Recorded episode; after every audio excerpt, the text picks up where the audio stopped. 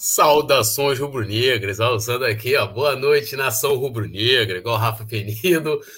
Vamos hoje de pré-jogo, estamos aqui hoje com um convidado, eu estou aqui com minha dupla de sempre, a querida Paula Matos. Hoje nós temos o Petit, o homem das paródias, meus amigos. É, o cara é brabo, o cara é sinistro. E ó, dando boa noite aqui para a rapaziada que já chega aqui dando aquela cornetada. A gente vai falar bastante sobre o jogo de amanhã, trazer a provável escalação, os relacionados da partida. Vamos falar da possível criação da Liga né, Brasileira, até que enfim, a Liga Nacional aí de Futebol também temos aí aquela especulação de leve, né? Diego Alves na Juventus. Rapaz, ó, coisa. Então, isso é papo para depois da vinheta aí. A gente volta para aquele boa noite com a rapaziada da Paula, do Petit. Simbora, produção.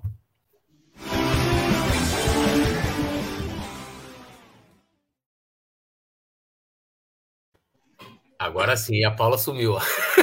Boa noite. e aí, Petit, meu camarada, o Petit é o homem da, da, das paródias, né? e o bom é que o Petit faz, a, faz as paródias com, com, com, com, samba, com pagode, né? Maneiríssimo. É, diversas músicas, né? Inclusive bombou com um balão mágico, mas o Petit é fera demais, vai estar com a gente aqui nesse pré-jogo. Boa noite, Petit. Boa noite, Túlio. Boa noite, Paula. Boa noite, galera aí do chat. Tamo junto. Vamos falar um pouco de Flamengo, que é a melhor coisa do mundo, né? É falar de Flamengo. A gente está vivendo em outro patamar e vamos curtir o, todos os momentos, né, cara? Desse momento maravilhoso do Mengão, graças a Deus.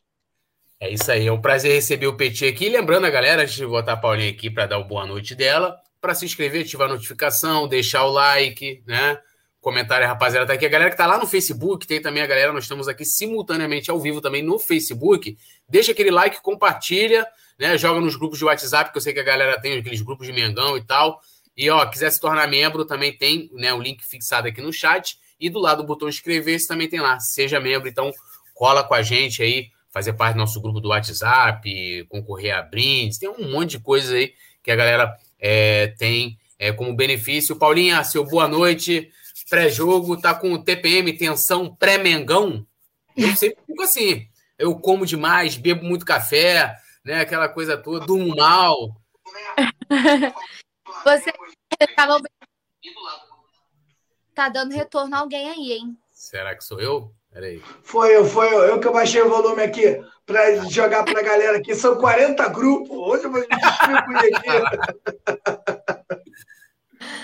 É, você tava brincando, Paulinha sumiu, é porque eu sou uma boa anfitriã, cara. Eu deixei o Petit das boas-vindas dele primeiro, entendeu? Vocês não estão entendendo que é tudo, é tudo planejado por trás. Boa noite, Tulhão, boa noite, Petit. Um prazer ter você aqui com a gente de novo. Produção, como sempre, muito boa noite, pessoal do chat. Hoje, cara, eu sou muito tipo tu, Túlio, não dormi nada essa noite. Eu tomei três baldes de café, tem mais um aqui, ó, me acompanhando. Sim, Deus resenha. Mas vamos que vamos, tem muita coisa para a gente falar hoje. Como você já deu uma adiantada aí na, na pauta, que não falta é assunto, né? Eu acho que vai faltar programa do que assunto. Mas vamos embora, que eu quero mais uma vitória. Quero garantir essa classificação aí com calma, com tranquilidade, tudo nos conforme. E é isso.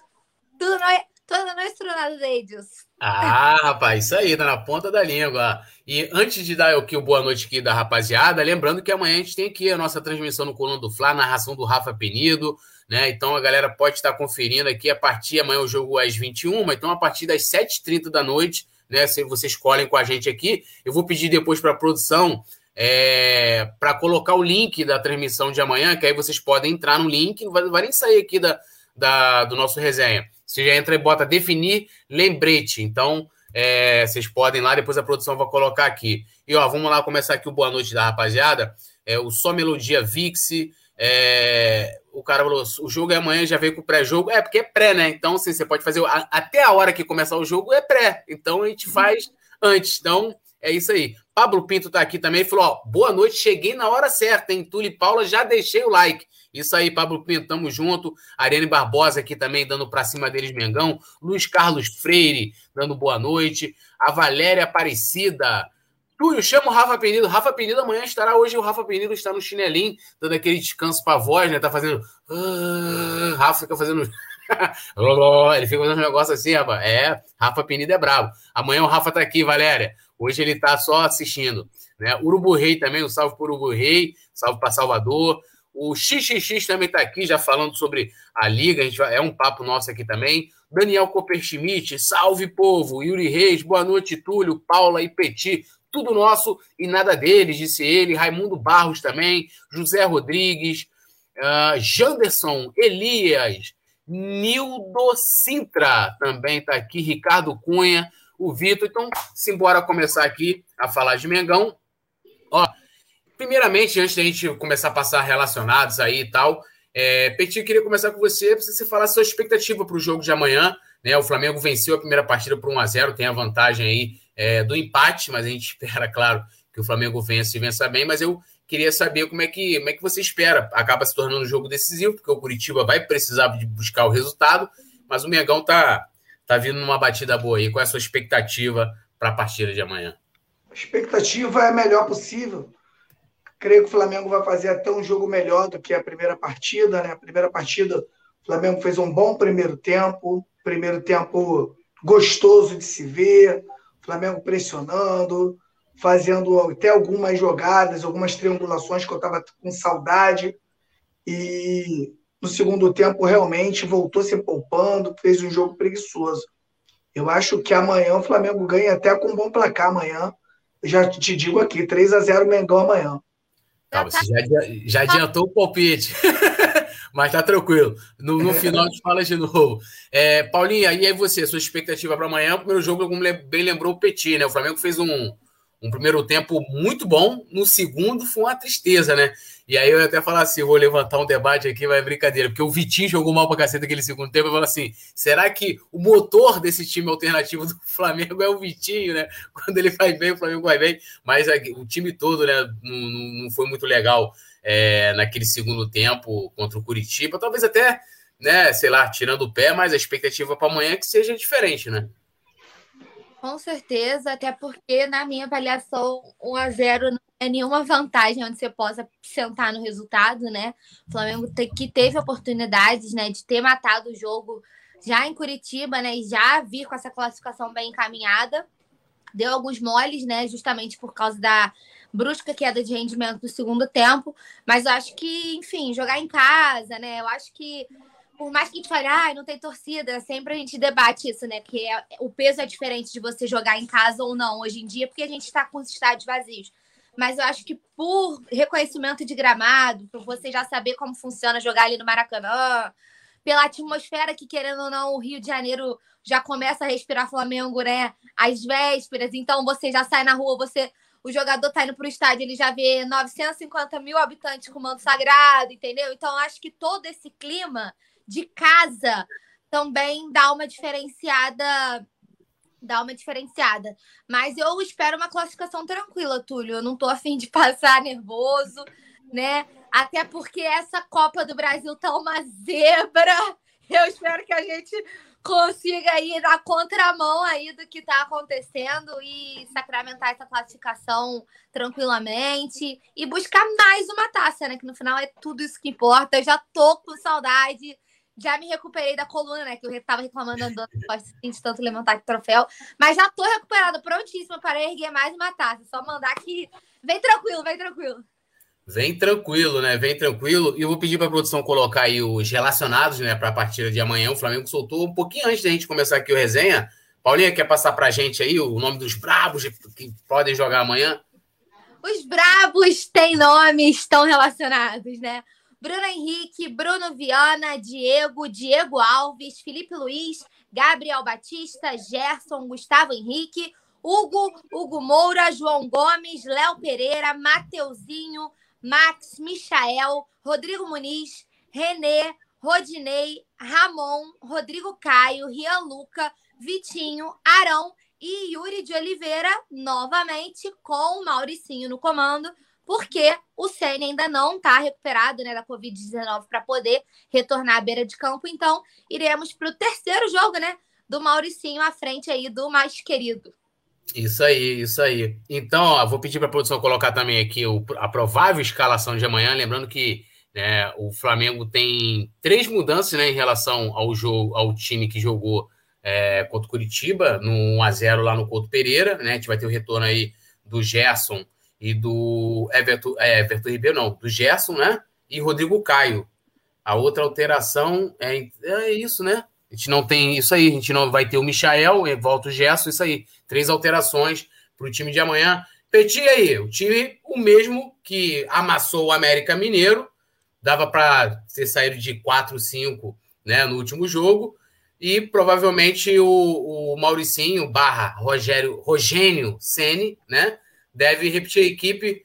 Tá na medida, tá ótimo. O que, que tu tá achando aí dessa provável escalação para amanhã? Gente, que patamar que o Flamengo chegou, rapaz. A gente olhar um time com alguns desfalques, ainda ver um time desse, desse, nesse formato, cara, a gente tem que agradecer muito, né? O que a gente fez também, não só as diretorias, não, né? Torcida também, que se não fosse a torcida, o Flamengo não chegaria nesse patamar. Sinto a presença do, do, do Diego Alves faz muita diferença. Não sei se vocês já perceberam, vocês com certeza perceberam, né? Que quando o Diego Alves está no gol, é, é dificilmente o Flamengo joga mal. Dificilmente o Flamengo joga mal. Ele comanda tudo isso aí. A presença do Rodrigo Caio, que, que passa toda a segurança para gente, né? O William Arão na zaga, que para mim se jogar mais uma temporada na zaga, vai se tornar, pra, na minha opinião, aí o maior zagueiro do Brasil. Se pegar o posicionamento de zagueiro, com a bola no pé, para mim já é o melhor, já tem a melhor saída, a melhor movimentação. O Mateuzinho vem jogando bem, tá até na outra fez um ótimo primeiro tempo no último jogo. Rodinei entrou meio dormindo, também não vou julgar, porque já estava um tempo sem jogar no Inter, estava treinando, então vou esperar um pouquinho, mais um pouquinho. Felipe Luiz nem se fala, né? Que isso, mano. Cara, esse Felipe Luiz aí, ele me surpreendeu, porque a gente. Eu tenho 40 anos, Túlio, mas sim, 80, e a gente. Eu, a, a cultura do futebol brasileiro me fazia enxergar que o bom lateral era só o, o lateral que atacava por fora, o lateral que ia no fundo, o lateral que cruzava. E esse cara me mostrou uma outra forma, cara, de jogar na lateral e jogar muito. Joga demais. Diego tá jogando muito, Gerson nem se fala, foi o melhor da partida. Michael ainda tem que melhorar, de vez em quando protagoniza cenas lamentáveis. E o, e o, e o Vitinho lá, eu guardo esse Vitinho aí, cara. Diego fala, a, a, gente pega no pé dele, mas eu guardo esse cara. Mas é um ponto de interrogação, cara. Tem dia que, tem dia que esse cara faz um jogo de craque, de jogador de seleção brasileira. E tem dia que ele faz umas coisas estranhas. Bruno Henrique voltando o melhor dele, de 2019. E esse moleque aí, o, o Rodrigo Muniz, eu já falava, né? Eu sou amigo pessoal do Vitor Gabriel. E eu já conversava né, com, com o Vitor sobre esse moleque aí, cara. Esse moleque aí é brabo demais. E ele tem maior cabeção, né? A testa dele é esticada. Irmão, quando a bola bate ali, sai o tiro. Lembra até o Gaúcho lá em 90. Irmão. Esse moleque tá pedrado. Esse moleque aí vai longe, hein? Esse moleque aí vai longe. Moleque aí, é, esse moleque é muito bom. Tu ganhou a Paula só nesse comentário aí com, com o Felipe do Felipe Luiz. Já elogiou, ela já, já, já foi abrindo o sorriso. Você ia comentando, ela foi abrindo abrindo um sorriso. Eu quero que a galera comente aqui também. Daqui a pouco eu volto para dar mais um salve, que a galera vai chegando aqui conforme o programa vai, vai acontecendo. Eu tô vendo aqui ó, o Zira, Natanael, o Diego também tá aqui. Ele até, a galera tá te gastando aí, Petit. Cadê aqui? Deixa eu achar aqui, ó. Eu vou ah, falar que eu pareço com o Rodinei. Toda a live que eu vou. Isso aí. aqui, ele colocou o Gil Carvalho. O Rodilino na bancada. e aí, Paulinha, esse é o time. Não tem muito mistério, né? É, é esse mesmo, né? É, é tem eu, é, eu, eu fui abrindo, eu vi, que, eu, eu vi que você reparou, Túlio, que eu fui rindo, que conforme eu fui abrindo o sorriso enquanto ele falava do Felipe Luiz, você foi rindo daí também, né? Você Sim. Tipo, ah, é, bom, ele fez um apanhadão, né? Então vou, vou tentar só complementar. É, Diego Alves, é indiscutível, né? Eu acho que se tem alguém que ainda acha que Diego Alves não é extremamente necessário e fundamental para esse time, a gente tem um problema muito sério, né? É incrível a, a segurança, a liderança, né? Muito mais do que você olhar para o campo e dar aquela respirada funda de tipo, uh, nosso goleirão tá de volta, mas você ver a postura de não apenas ser um dos capitães do elenco, que eu acho que isso já, já faz uma diferença absurda, né? Por já ter uma voz ativa, né, dentro do vestiário, mas a forma como ele no último jogo, não sei se vocês repararam, mas assim, ele vê, ele instrui ali a defesa, ele manda, ah, mexe no posicionamento aqui, Felipe Luiz ajusta ali, Mateuzinho ajusta do lado de cá. Então, ele, como ele assistiu de camarote, né, que já é o segundo jogo seguido que ele vê de camarote, que ele não tá precisando trabalhar muito, ele consegue ter né, essa visãozinha mais apurada de conseguir é, comandar os companheiros, né? Poxa, vamos, vamos ajustar aqui, dar uma melhoradinha aqui. Então, essa, esse papel é muito importante para um time que quer ser campeão de tudo de novo, né?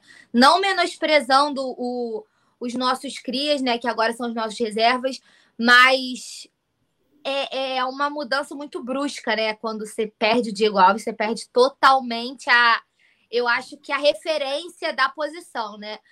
O, a dupla de zaga é essa, eu acho que não tem mistério. A gente estava até debatendo no resenha ontem, né, Túlio? No pós-jogo, que se antes a gente ficava, por causa das lesões do Rodrigo Caio, obviamente, a gente ficava assim, quem é a dupla de zaga do Flamengo? Porque a gente não conseguia né, chegar a essa conclusão, considerando as muitas lesões do Rodrigo, que pouco estava disponível. Quando ele tá bem, a gente já sabe que a dupla de zaga tá definida, né? Eu acho que não tem muito muito questionamento em relação a isso. As partidas que o Arão vem fazendo improvisado, nem parece de um cara que tá improvisado, né? Parece de um cara que é realmente da posição. Então, acho que já se tornou realmente a nossa zaga titular. Mateuzinho, muito merecidamente, né, na vaga, na titularidade. Eu acho que briga até, assim, bem com o Isla, inclusive para assumir essa vaga, considerando né, a, a, fase que o Isla vinha vivendo. Vamos ver como que ele retorna né, da Copa América. Mas muito jus ao Mateuzinho, Felipe Luiz, preciso nem falar, né? Filipinho é outro patamar. Eu sou muito fã do futebol, muito fã do cara, da genialidade. Eu acho que é uma é uma categoria que é um privilégio de poucas pessoas poderem ver esse cara jogar, sabe? É o tipo de cara que Marca geração. Eu acho que daqui a. Como hoje a gente fala do time de 81, e muita gente que, tipo, eu não vi, não vi o time de 81, mas sabe que o Leandro era um dos caras do time. A, a geração que vai vir e que não acompanhou esse Flamengo vai saber que tinha um cara como o Felipe Luiz que comandava tudo aquilo ali. Então são pessoas de personalidade que são tão geniais no que fazem que ele vai ficar marcado e vai ficar eternizado até para quem não o viu jogar. E eu acho que isso é uma particularidade muito legal do Felipe. E o time é esse, né? Diego, 54 anos, grisalho de faixinha na, no cabelo, dono e proprietário do meio campo do Flamengo, né? E é o nosso time mesmo desfalcado, né? E aí com quantos? Menos quatro, né? Titulares. É, Isla, Rasca, Gabi e Everton Ribeiro, quatro. Menos quatro titulares servindo as suas seleções, mas muito competitivo, né? Um time forte, um time com plenas condições de bater de frente com qualquer equipe. E o Munigol, tô imunizada. Já tô aqui com a plaquinha aqui pronta. Hoje tem gol do Munigol. Será? Ih, será que eu fiz plaquinha do Munigol? Tô falando que eu fiz, mas eu nem sei. Ih, rapaz. Mas vai... Agora. Vá providenciando. Munigol, é que é, Munigol? É assim, não é que é? Assim, né? É, não, aqui tá muito pequeno. É aqui, ó. É assim, é assim que ele faz, ó. Muito gol. Ó, é, só, só uma análise rápida sobre isso aí. Acho que o time, né, só passando aqui, ó, Diego Alves, Mateuzinho, William é, o Rodrigo Caio e Felipe Luiz, Diego, Gerson, né? Mais à frente, Bruno Henrique, Vitinho e Michael. Lá na frente, comandando tudo, o homem Rodrigo Muniz. Vou, ó, vou dar a declaração aqui forte. Se o Flamengo passar, tá? Esse momento chave agora, que a gente está com né, quatro baixas, né? Ainda tem o Pedro que não está podendo jogar. e o Flamengo conseguisse sair bem até o retorno dos considerados né, titulares incontestáveis após a Copa América, o Flamengo é sério é candidato a ganhar tudo com o pé, nas, com o pé nas costas, tá? A gente está vendo aí dificuldades de equipes como São Paulo, como Palmeiras, é, Grêmio, talvez o melhor, a melhor equipe né, é, que está conseguindo equilibrar é o Atlético Mineiro, que também tem alguns desfalques também por conta da Copa América Internacional patinando, né, trocou de técnico. Então, é, o Flamengo passando por essa fase aguda, né? Aí, ó, a produção está até colocando aqui o, o calendário né, de jogos. A gente amanhã tem o Curitiba, aí depois tem no sábado o Bragantino, na próxima quarta, né, da outra semana, Fortaleza pelo Brasileiro, depois Juventude, jogo fora, Cuiabá fora também. Aí no dia 4 de julho, Fla-Flu, depois, esse jogo aí também é importantíssimo, né? No dia 8 contra o Atlético Mineiro, as duas equipes vão estar desfalcadas. No dia 11 já é depois da final da Copa América, mas aí já não sei se vai dar para contar né, diretamente com os jogadores que, bom, estou considerando que o Brasil, pelo menos, vai, é, vai, estar na final, né? E aí, se o, se o Chile for eliminado antes, a gente tem o, Isla de volta, a mesma coisa o, o Arrascaeta com a seleção do Uruguai. Mas se o Flamengo passar por essa sequência, apesar de que as equipes, a mais forte, com certeza, é o Atlético Mineiro, ainda tem a possibilidade de ter jogos da Copa do Brasil, né? Confirmando a, a classificação amanhã. Meu irmão, sai da frente que só vai dar Flamengo. Dá uma lida aqui na galera. O Vladimir Castro Silveira está aqui. O Alzira também está comentando. É, o, o, Vladimir. Ah, tá. O Flamengo vai passar, é fato. Paulo Dias falou: ó, tudo nosso e nada deles. Assim diz o poeta todo. Isso aí, isso aí é, é o nosso mantra. A Alzira B ah, falando: o jogo é amanhã, galera. O jogo é amanhã, 21 horas. Né, aqui, ó, Marcelo Alves falou: boa noite, galera do chat. Felipe Luiz tem um futebol fantástico, um equilíbrio e uma técnica gigantesca. Joga com e sem a bola. Super craque. Eu assino embaixo aí do nosso querido Marcelo, tenho certeza que a Paula também. O Alisson Silva falou: meu time de amanhã seria Diego Alves, Rodrigo Caio, Gustavo Henrique, Felipe Luiz, Mateuzinho, Ilharão, Diego, Gerson, Michel, Bruno Henrique e Muniz. Aí eu já não concordo com o amigo Alisson porque ele deixa o Arão de fora. O Arão, o nosso Beckenbauer e rubro-negro. Não, ele, ele, ele, ele leva o Arão pro meio. Não, então, leva o Arão pro meio. Tira o Arão da zaga. Tem que deixar o Arão, Beckenbauer e rubro-negro na zaga. Tá gente. Mano, que isso? O, o, o Arão joga muito. Eu não sei como é que o Simon não gosta do Arão. O Arão, Pô, gente, Gente, eu sou apaixonado pelo futebol do Arão, cara. Porra. O Arão joga de. Mano. Fala do pô.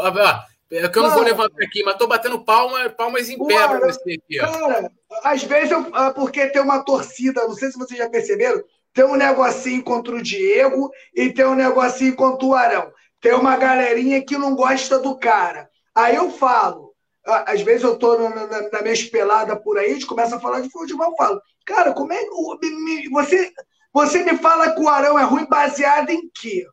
O cara é bom por cima, é bom por baixo, tem boa movimentação, tem bom passe, triangula e faz gol. Tá. Onde o, me diz um time no Brasil que o Arão não é titular? Na zaga e no meio. Ah, tá maluco? Meu Deus do céu, cara. O cara joga demais. Demais. Demais. Soares, que é aqui, é fera do Coluna, ele falou: o importante é vencer, principalmente com desfalques, mas diante desses adversários é fundamental ter um estilo de jogo e convencer também. Concordo com o nosso querido Vinícius, né? Oi? Não, tô falando, é isso, Vini, que a gente tem que aproveitar os, realmente essa parte desses adversários né, que são tecnicamente inferiores para a gente poder ir mostrando né, a evolução da equipe né? A gente que a gente até falou o, o Petit ontem no, no pós-jogo que antes é, o Flamengo, isso é uma avaliação minha, tá? Mas aí o Túlio acabou concordando. A gente ganhou, né, os títulos aí com o Sene, vinha, né, de algumas de algumas conquistas importantes, mas eu via um Flamengo até pouco tempo é muito individual. Ele fazia, ele conquistava, mas porque a, a individualidade dos seus craques, que são muitos, elas eram elas eram fundamentais para que o Flamengo chegasse. Coletivamente, não tinha o brilho, né? Faltava entrosamento, né? E a gente às vezes falava: Meu Deus, não vai dar certo. Aí vem um cara genial e fala: Dá pro pai que o pai resolve. Agora eu acho que a gente já vem percebendo a evolução coletiva também, né? De você ter um Arrascaeta que às vezes não tá no melhor dia, de você ter um Gerson que às vezes não tá no melhor dia, do Gabigol que às vezes não tá com o pé calibrado, mas aí o coletivo mais entrosado que consegue fazer chegar, né? E aí, filho, que ganhar de 1 a 0 gol de mão, gol de 6 a 0 tá valendo tudo. O que importa é ganhar, bola na rede e chegar à frente das competições. Mas eu já, já consigo ver uma, uma evolução nítida do coletivo e não apenas um time que depende de suas principais peças, né? Até por, até por isso o time alternativo está conseguindo bater de frente com as outras equipes, né? É. Ô, Paula, né? Não, eu só olhei aqui o desalentado otimista fazendo um elogio. O desalentado aqui, ó. Ele colocou: Flá Paródia é atração nesta live dos irmãos. Ele perde o amigo, mas não perde o jargão. Eu me amarro nesse cara, é riqueza do Mengão aí, ó. O desalentado, que é um cara. O desalentado é aquele cara exigente, né? Então, pô, sinta-se premiado por esse grande comentário, né? É, pode Ainda falar. rimou, pô. Ainda rimou, pô. Bravo, tirou onda, tirou onda. O, o Paulinha, eu sempre digo que o que, atrapalha, o que atrapalhou, o, a gente ficou mal acostumado na realidade, e o que atrapalha o entrosamento é Jorge Jesus, cara. É, é essa coisa. O Jorge Jesus ele trouxe uma filosofia para o Flamengo que, que nós não tínhamos desde os anos 90, quando o Brasil foi campeão em 94 com a seleção brasileira no 4-4-2. Todo mundo foi jogar no 4-4-2. A gente, a gente, aqui no Brasil, a gente acredita que a gente acreditava que o cara tinha que jogar com dor volante, dor volante que só rouba, que não toca, que não se movimenta. Aí o Jorge Jesus traz, pega aqueles caras, quem fala isso, o Gerson Canhotinha, eu nunca vou esquecer, ele diz o seguinte, é melhor você fazer um bom marcar do que um ruim jogar. E é a realidade. Ele pegou todos os bons e ele falou pra, e ele convenceu o Everton Ribeiro, o Arrascaeta, o próprio Diego, que eles têm que correr muito, que eles têm que marcar. Então, o Flamengo, como é um time que foi montado para ter a bola no pé, nós fizemos algumas contratações que não estavam preparados para isso. Vieram o, o, próprio menino lá do Atlético Paranaense, o Léo Pereira, e, e o, o, o, Atlético Paranaense era ofensivo, mas era uma ofensividade diferente da do Flamengo. O zagueiro, que é zagueiro, Túlio joga bola, quem joga bola sabe, o zagueiro que joga lá atrás, tá? Ele roubou, tocou. Tá difícil ele dar um bicão para frente? Gente, qualquer zagueiro faz isso. O zagueiro mediano aí, você não precisa pagar muito caro, ele consegue jogar no Palmeiras, ele consegue jogar em outros clubes aí. Mas no Flamengo é muito difícil, porque todo mundo se movimenta muito. Foi por isso que o Rogério Ceni pegou o, o Arão falou: Arão, você sabe que eu quero. Pegou o Arão, colocou o Arão para trás, Rodrigo Caio já estava ali, e essa foi a evolução, foi a evolução do Flamengo aí. Agora a gente vai começar a se acertar. Até porque, né, o Rogério Ceni pega o Flamengo do Domi. De repente, se o, se o Rogério Ceni pega o Flamengo do Jorge Jesus, de, isso aqui não, não é a ciência exata, mas de repente o Flamengo hoje jogava um futebol bem mais acima do, do nível que a gente estava acostumado lá em cima. É, então aqui, se eu só registrar aqui, ó, chegou seu Paulo Matos, né? Ele que fez aniversário recentemente, ganhou um manto sagrado do, do Gabigol, né? Ele falou: atrasei, mas cheguei. Tá tranquilo, seu Paulo Matos, o senhor tá perdoado, né? Tá tudo certo, né? O senhor daqui é da casa já, então tá, tá, tá perdoado, né? Seu Paulo Matos, aqui os parabéns, atrasado, né? Mas tá aqui registrado aí, ganhou um presentão que a Paula mandou para ele. E temos aqui também o Rafael Batista da Silva Rodrigues, que ele falou: Muitos abraços, coluna do Fla. Tijuana, México. Ah, rapaz, estamos no México. É, graças, Rafael. Tamo junto aí. Saudações rubro-negras. E aqui o Leônidas Pereira falou que Paula Matos, você acha que o Thiago Maia é um volante à altura do Gerson para substituí-lo? Essa é batata, aquela batata quentíssima, né? Que joga ainda bem. A rapaziada já sabe, batatas quentes e te joga aqui no colo da Paula. Sempre, né? Vocês sempre jogam para mim. Acho. É, acho o Thiago Maia um jogador fantástico. Ele é muito técnico, é um cara que entende muito de tática, tem muita habilidade, tem muita categoria. Eu só acho que a gente tem que ter um pouquinho de cuidado por ele estar tá voltando de uma lesão muito séria, né? Uma lesão ligamentar. É, a gente precisa dar tempo ao tempo dele retomar o ritmo né, para poder é, entregar o seu melhor. Mas o Thiago Maia, em alto nível, é outro patamar de jogador, assim. É, e quem não conhece muito futebol do Thiago Maia, né? Porque quando ele conseguiu mostrar mais pra gente, foi lá com o Domina, naquela época do surto de Covid, que ele, o Arrascaeta e o Pedro comandaram junto com os garotos da base, foi quando ele conseguiu ter mais sequência, né? De resto, ele não chegou a assumir a titularidade. É, dá um Google rápido, coloca assim, lances do Thiago Maia e tenta dar uma mini olhada no que esse cara é capaz de fazer. Ele é um jogador fantástico e eu acho que o substituto do elenco é ele e tá no nosso tá no nosso tá no nosso grupo.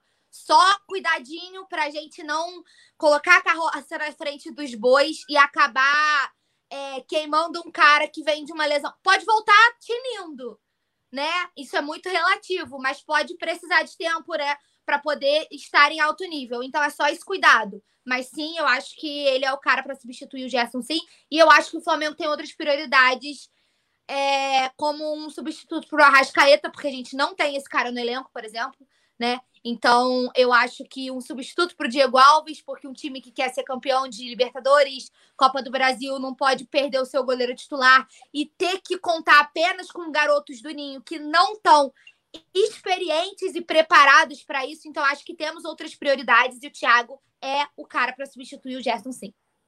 Isso aí, só lembrando que o Thiago Maia né, já participa de atividades no Ninho, já está treinando com os demais companheiros, ainda não está é, vamos dizer assim, 100% para jogar, né? A, a, mas a previsão, vamos dizer assim, é que ele, justamente quando o Gerson está saindo, que é em julho, ele já retorna e também fica à disposição do Rogério Senna. Só passar aqui os relacionados do, do, do Curitiba, né? É, os goleiros são Marcão e Wilson, os defensores Guilherme, Biro, Igor, Henrique, Luciano Castan, que é irmão do, do Castan, então já é vitória garantida, né? Que os Castan, a família Castan é freguesa aqui da casa. Márcio Silva, Natanael, quase Natanael aí, deve ser parente, hein? Romário e Wellington Carvalho, meio-campista.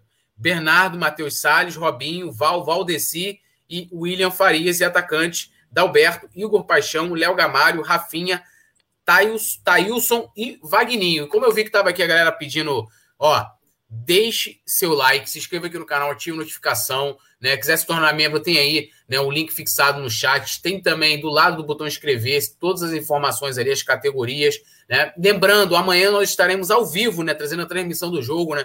Na voz aqui do Rafa Penido, só lendo aqui o Robson Goulart lá do Facebook, ainda em ritmo de aniversário que foi ontem, então já aquele parabéns para o nosso amigo Robson Goulart. Um forte abraço para o Coluna do Flamengo, rapaziada, fera demais. Não podemos, não podemos é, acho que é isso. Não, não, paramos de pontuar que temos ainda uma pequena carência para a reserva do Diego Alves no gol e medo de uma possível investida da Juventus no mesmo. A gente vai falar disso também logo, logo mais. Agora, deixa eu só dar uma lida aqui rapidinho na, no, no pessoal e a gente passa para a próxima pauta aqui, seguindo o Vladimir de Castro Silveira. É...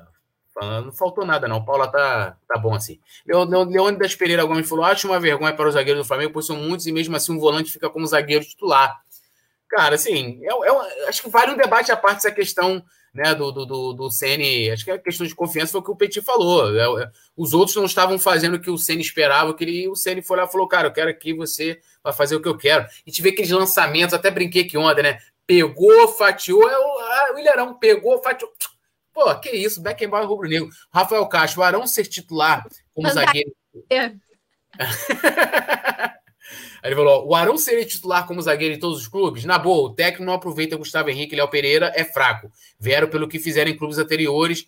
Hashtag fora cena. E Rafael Castro tá, tá com, como é que fala? Com, com sangue à flor da pele. Calma, Rafael Castro, calma. É, o Alisson falou: coloca a Paula amanhã para fazer gol de falta. Paula, pô, Paula ia dar show. Eu falei, isso aqui se foi uma pergunta para mim, já tá. É, eu confio. Hashtag confio na Paula. Tudo nosso nada deles. Silva Robério falou: Thiago Maia titular o Caldos BVX. Gabigol tá com a seleção, meu amigo. Gabigol só em julho. Marco Antônio Teles aqui, boa noite, Colando do Fla. Acabei de ver uma matéria, a gente vai falar sobre Diego Alves na Juve. Calma, calma, calma, calma, calma. Rafael Marques Machado também. É... Aí tá falando do Muralha, né? Do Muralha. Muralha já não é mais do Flamengo, rapaziada. Vamos esquecer Muralha. Esse cara pra lá. É, Joel Sassari falou: Lisca doido no Megão, fora Sene. Lisca, aí é brincadeira.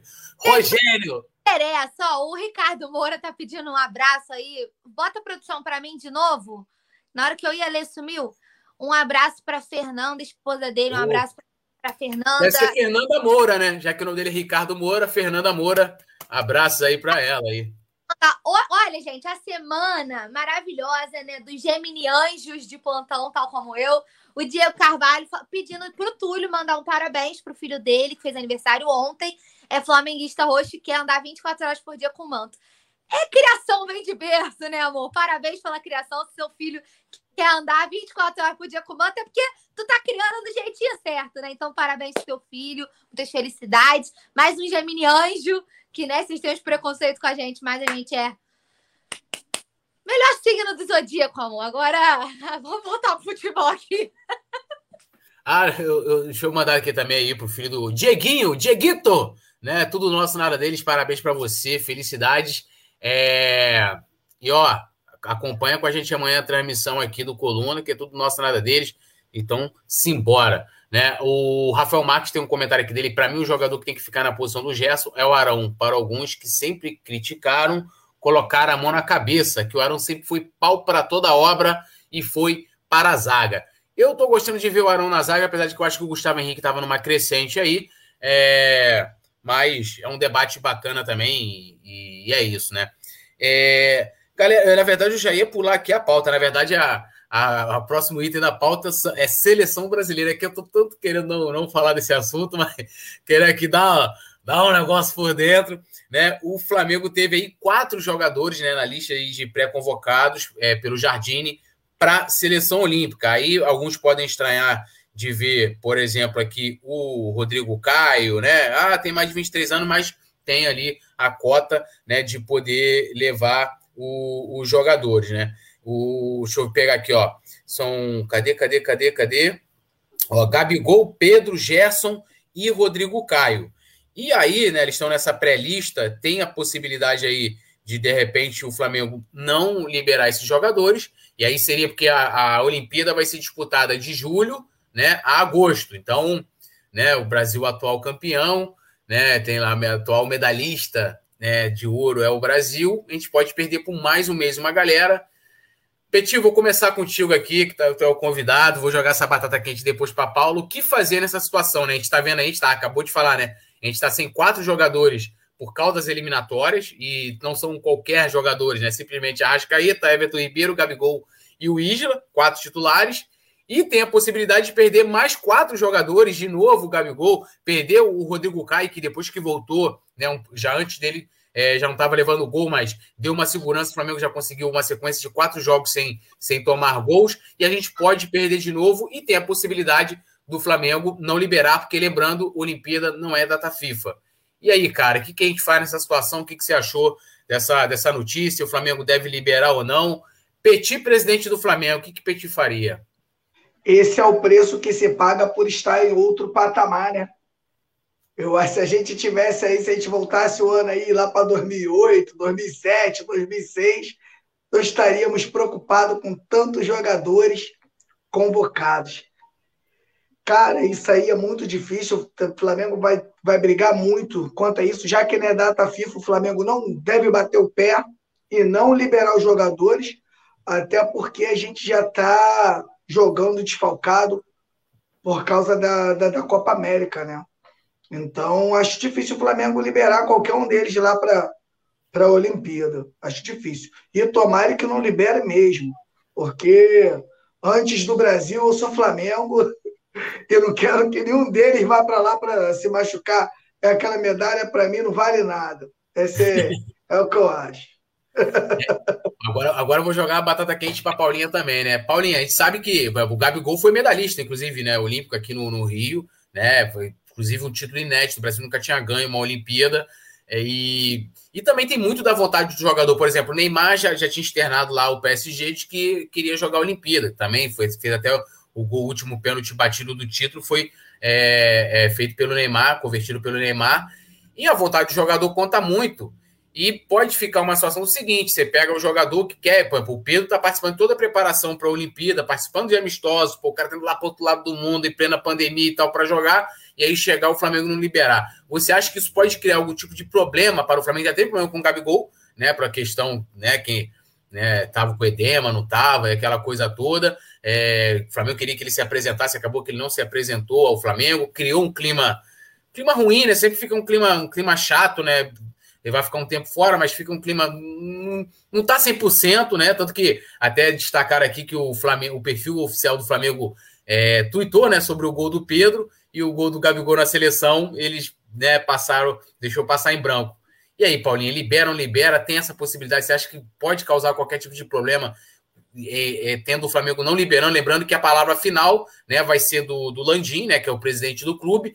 O departamento de futebol, junto lá com o conselho e seus membros, votaram e o resultado foi para que o Flamengo não mande, não libere esses atletas para as Olimpíadas. Túlio, então, é... você levantou uma questão que eu acho complicada, porque você está falando de vontade de jogador. Eu entendo, e eu sempre falo sobre isso aqui, que apesar de a gente ter, vem acompanhando a, a brusca né, diminuição de apelo da seleção brasileira hoje em dia, né? Se a seleção principal já não tem tanto apelo à Olímpica, muito menos, né? É, por tudo que vem né, acontecendo nos últimos anos, tudo que envolve CBF, né? É, o Brasil que nada, nada, nada morre na praia, enfim, questões políticas, tudo isso foi diminuindo a, a importância da seleção. Mas, é, como você também falou do Neymar, eu vou aproveitar o gancho. O PSG já externou que não vai liberar nem o Neymar, nem o Marquinhos, que estavam na pré-lista do Jardine, e não vai deixar os dois irem para as Olimpíadas. E aí eu acho que assim, eu fico feliz. É óbvio que a gente fica chateado de ter os desfalques, óbvio. Eu acho que o Campeonato Brasileiro tinha que paralisar nas datas FIFA? Acho. Você quer desfalcar meu time? Tu desfalca. Mas então a dia paralisa a competição porque você desvaloriza o seu próprio produto. Essa é a minha, essa é a minha avaliação. A CBF caga para o Campeonato Brasileiro, que é o produto dela. Entendeu? Então, ela. O, o, o, clube que fica com todo o ônus, né? A gente banca o salário do jogador, o jogador volta machucado, é, desfalca o clube, não só durante a, a, competição. Vamos botar aí, Copa América, um mês, se, for, se, o Brasil chegar até o final. Um mês sem o, o Gabi sem o Everton Ribeiro.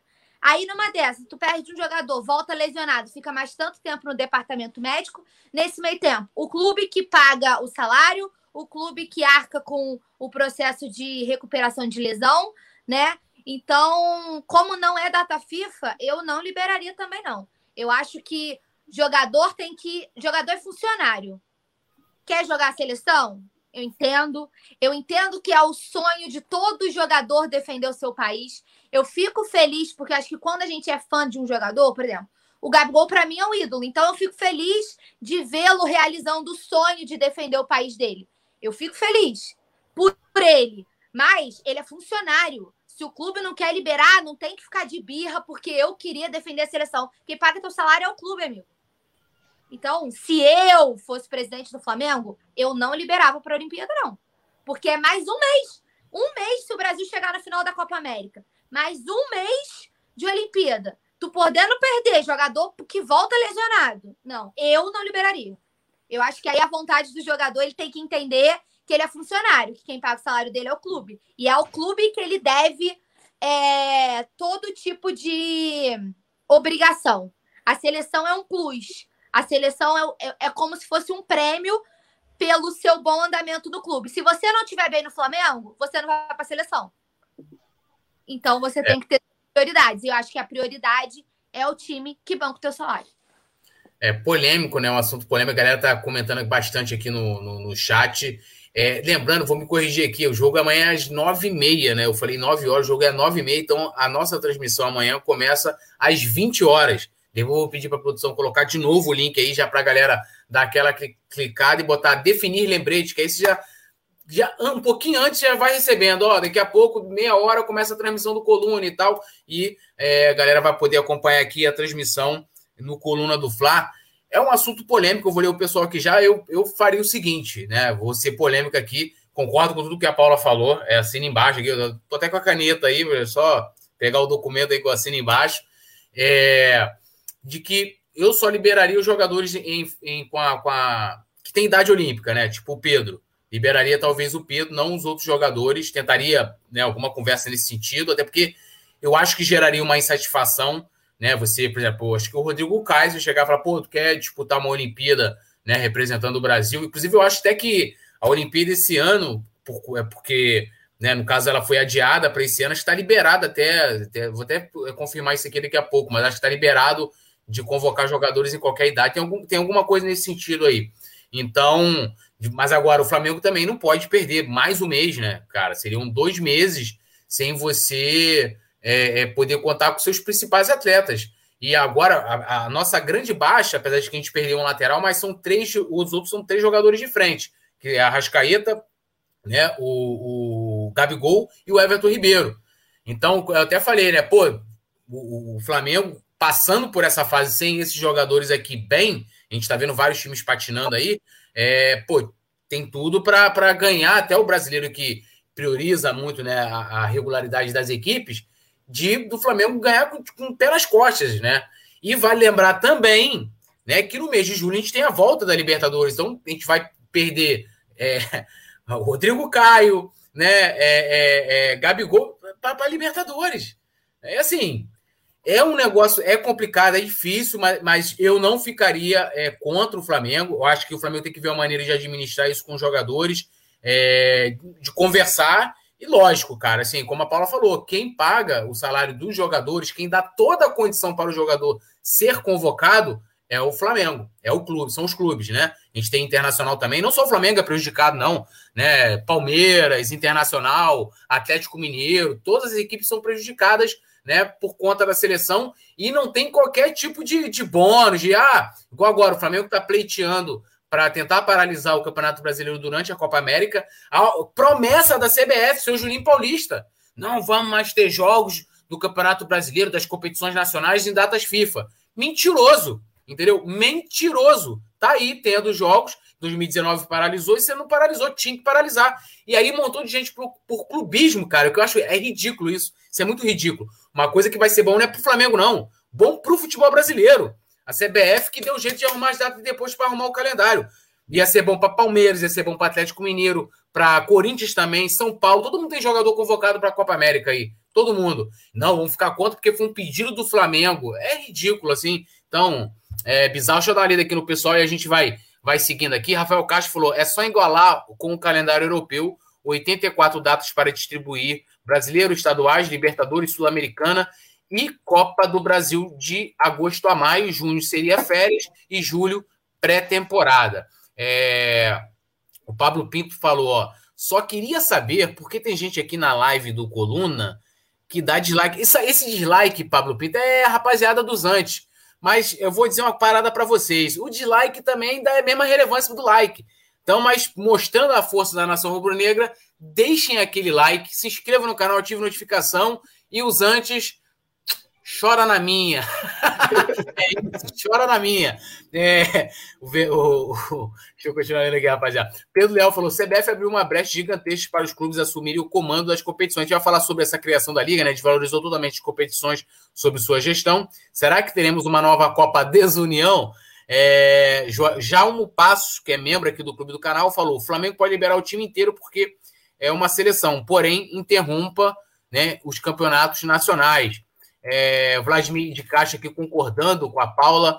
Franklin Cabral. Aí, Franklin, hoje não teve aquele trava-língua, não, hein? O, Franklin ficou um tempo aqui sumido.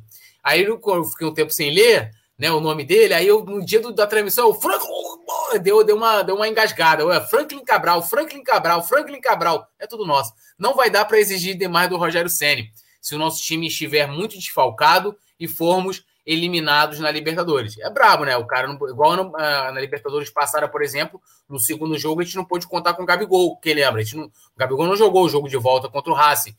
Será? Aí fica a pergunta: fez falta? Claro que fez, né? Diego Carvalho, jogadores que tinham idade olímpica na época que seria realizado, normalmente pode ser inscrito, acrescentou um ano de teto de idade. Isso aí. Quem tinha lá a idade até 2020, né, é, criou essa, essa carência de um ano, né? É... Deixa, eu, deixa eu ver mais aqui. É, o Marcos falou: não, o Flamengo joga amanhã, Marcos. O Flamengo joga amanhã, então é isso aí. O Franklin Cabral também comentou, né? Pô, o Rodrigo Caio e o Gabigol estiveram na última e foram campeões. Deveriam convocar outros que não foram. Cara, isso aí é, é um debate gigantesco. Bom, vamos continuando aqui. Vamos falar agora da criação da Liga Desunião, como disse o amigo aí. Então, ó, hoje, né, na tarde dessa terça, 19 equipes, né, do futebol brasileiro que estão na Série A, né, só os da Série A. Então, ou seja, não tem assinatura do Vasco por enquanto. É, 19 aqui, eu tive que falar, é por isso que eles ficam dando dislike aí na parada aí. Desculpa, rapaziada, meu pai é Vasco também. Beijo, Zé Henrique, tudo nosso. É, então, 19 equipes aqui da Série A assinaram hoje um documento né, que aprova a criação de uma liga para organizar o Campeonato Brasileiro, que hoje todo mundo sabe que é administrado pela CBF, né, que cuida da seleção e cuida não só do Campeonato Brasileiro, é Copa do Brasil e assim vai, é, dos campeonatos nacionais. O único clube que não assinou foi ele, o Esporte, que, né, Esporte, está perdendo a oportunidade de mais um título, hein? Mas o Esporte, na verdade, na verdade é porque eles estão lá numa questão de troca de presidência, então por isso que o atual presidente pode ter uma, uma alteração lá, não assinou, né? Eles estão passando por um momento de transição, na verdade. Então, do, das 20 equipes da Série A, 19 já assinaram, né? Há uma grande expectativa, né? Foi até um assunto de muito debate nas redes sociais é, nessa tarde no Twitter sobre essa, a criação dessa liga, assim como diversos, é, diversos países na Europa. A gente tem liga na Espanha, a gente tem liga na, na Inglaterra, tem liga né, na Itália, e lá for, é, é, é, o seguinte: a confederação, né, a federação, na verdade, ela cuida da seleção. Então a federação lá, ela fica responsável pelos contratos, patrocínios e tal. E a liga, além de organizar o campeonato, ela também é responsável pelos direitos de transmissão, que é diferente agora aqui no Brasil, tinha um clube dos 13 e agora os clubes é, negociam individualmente. Vou começar com a Paulinha, ou Petit, dessa vez, para jogar batata quente aqui no colo dela. Paulinha, é, eu sei que, tipo assim, eu concordo plenamente com a criação de uma liga. É, acho que essa é a saída para o futebol brasileiro em questão de calendário. Acho que. Mas a gente sabe que os clubes aqui são super individualistas, inclui o Flamengo também. É sempre cada um puxando a sardinha para o seu lado. A gente viu como aconteceu na Copa União em 87 mas, e aí? É a saída? Ou então a gente prefira, ao invés de arriscar de que continue com a CBF organizando, é, qual é a sua opinião sobre a criação de uma Liga, Liga Brasil? Dar aquela respirada, porque, cara, é um tema muito polêmico, né? Assim, eu, eu acho que já passou da hora. Acho que são dois pontos de vista. Vou, vou tentar ser, ser o mais claro possível. É eu acho que já passou da hora dos clubes é, terem mais autonomia e se desvincularem da CBF começarem a bater de frente pelos seus interesses, né? É, chega uma hora, e a gente vem acompanhando isso há algum tempo, que o clube fica naquela queda de braço com a federação, né? E acaba cedendo sempre para a CBF. E como eu falei, assim como acontece com as convocações, as datas FIFA e a não paralisação das competições, o ônus fica todo com o clube. Só que eu sou favorável, eu acho que é, um, é uma atualização, né? Eu acho que é uma evolução válido. Mas você falou muito bem, eu não sei, porque isso precisaria de uma maturidade é, de, de gestão que a gente é muito difícil ver aqui no Brasil. Será que os caras teriam é, a imparcialidade de gerir um campeonato sem tentar é, puxar a sardinha para o seu lado, sem tentar desmerecer aquele rival que é o teu calcanhar de Aquiles, que tu sabe que vai pegar na hora H, entendeu? Como já deu problema lá em 87 com a história do esporte. Então, assim, eu acho válido, mas eu não sei se o momento de gestão do futebol brasileiro, dos clubes, possibilita que isso seja realizado de uma maneira organizada. O meu medo é de ficar um caos, como a gente já viu acontecer, justamente pela individualidade. Cada um vai querer puxar para si. Eu acho que a gente não tem essa cabeça de coletivo. No entanto, que até hoje a gente nunca viu uma união de clubes. Vamos bater de frente com a CBF e vamos brigar pelos nossos direitos. Não tem né? Cada um por si. O Flamengo vai briga pelo dele, o outro clube que tem mais conchavo, que acha que a CBF pode favorecer ele, aí vai contra o Flamengo. Não, porque o Flamengo. Porque pintam, né? O Flamengo malvadão comandando a volta de público nos estádios. O Flamengo malvadão forçou o retorno do futebol brasileiro. Mas na reunião com o Rogério Caboclo, presidente nenhum falou que não queria voltar. Ficou todo mundo quieto. Mas a culpa é do Flamengo, que o Flamengo vai lá externa. Então eu acho que não tem organização para gerir uma liga. Eu sou favorável, mas eu acho que precisa de um amadurecimento na mentalidade dos cartolas de futebol brasileiro. Eu não vejo os nossos cartolas maduros o suficiente para tocarem uma liga independente, mas eu acho que é o futuro. E eu acho que já era para estar tá sendo esse processo sendo debatido, né, esse projeto em andamento há algum tempo, né, para que a gente já conseguisse talvez no próximo, na próxima temporada, no próximo ano já ter essa liga, né? Complicado, é. bem complicado. A galera tá concordando muito com você aqui. Antes de passar para o Petit, trazer só aspas aqui do presidente Landim, né, o presidente do Flamengo, que ele falou o seguinte: com a disposição que a gente tem e com a qualidade das pessoas que a gente pretende colocar na criação desse processo, acredito que vai ser mais rápido do que a gente espera. Lembrando só que a previsão é que já se aprove tudo esse ano e que ano que vem já esteja é, é, trabalhando já essa liga. E aí, Petit, sua opinião sobre isso? É, é, um assunto polêmico, até pelo, pela única experiência que nós tivemos aqui no futebol brasileiro, mas eu acho que, como a Paula falou, é meio que a saída né, para dar uma respirada aí de profissionalismo no nosso futebol, né? O que deu errado em 87 foi colocar o Eurico de presidente, pô. É isso que deu errado. O erro foi, foi esse. Mas, na verdade, é, o que a Paula estava falando, cara, o futebol brasileiro, o dirigente brasileiro, eu vou te falar, né? Não só no segmento do futebol, não, tá? Em vários segmentos aí. O futebol brasileiro não tem estrutura, né? Para montar uma liga e não puxar sardinha para o seu próprio clube até porque o próprio torcedor vai atazanar. Qualquer coisa que aconteça que o torcedor entenda que não foi favorável ao seu clube, começa a confusão e começa uma guerra danada. Mas ninguém mais aguenta a CBF, né?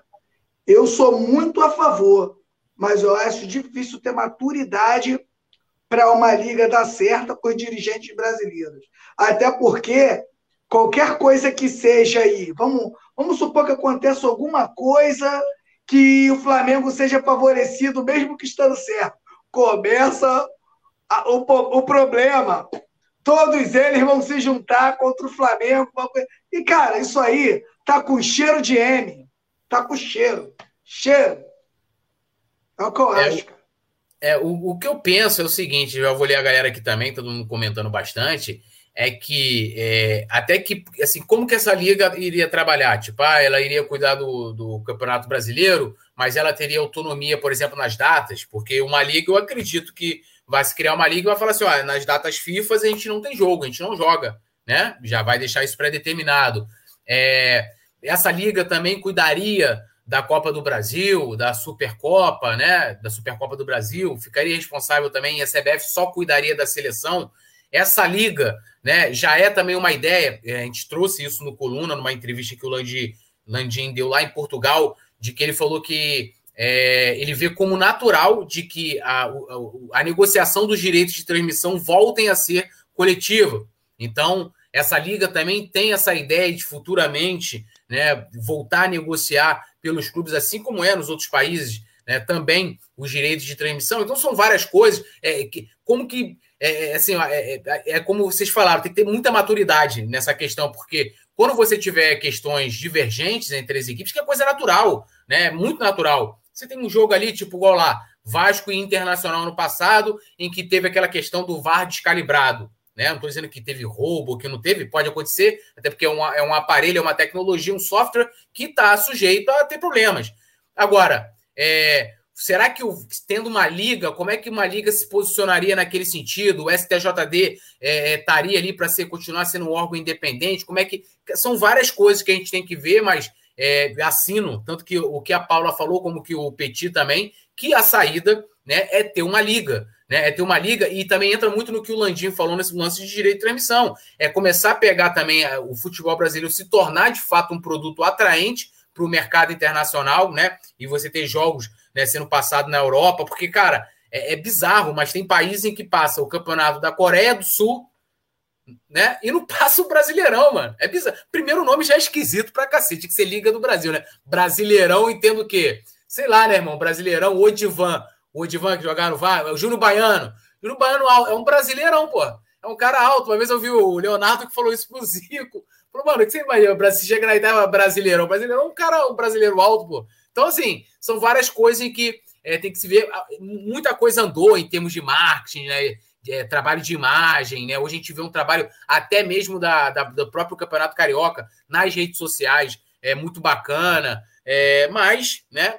Assim, tudo isso tem que ser muito debatido. O Rafael Castro está comentando aqui, é, nossa cultura é copiar, que possamos copiar a maior forma de organização dos ingleses. O, os clubes têm que entender que eles são maiores que a CBF, fato, né? O Vladimir falando aqui, acordem, Cartola, já.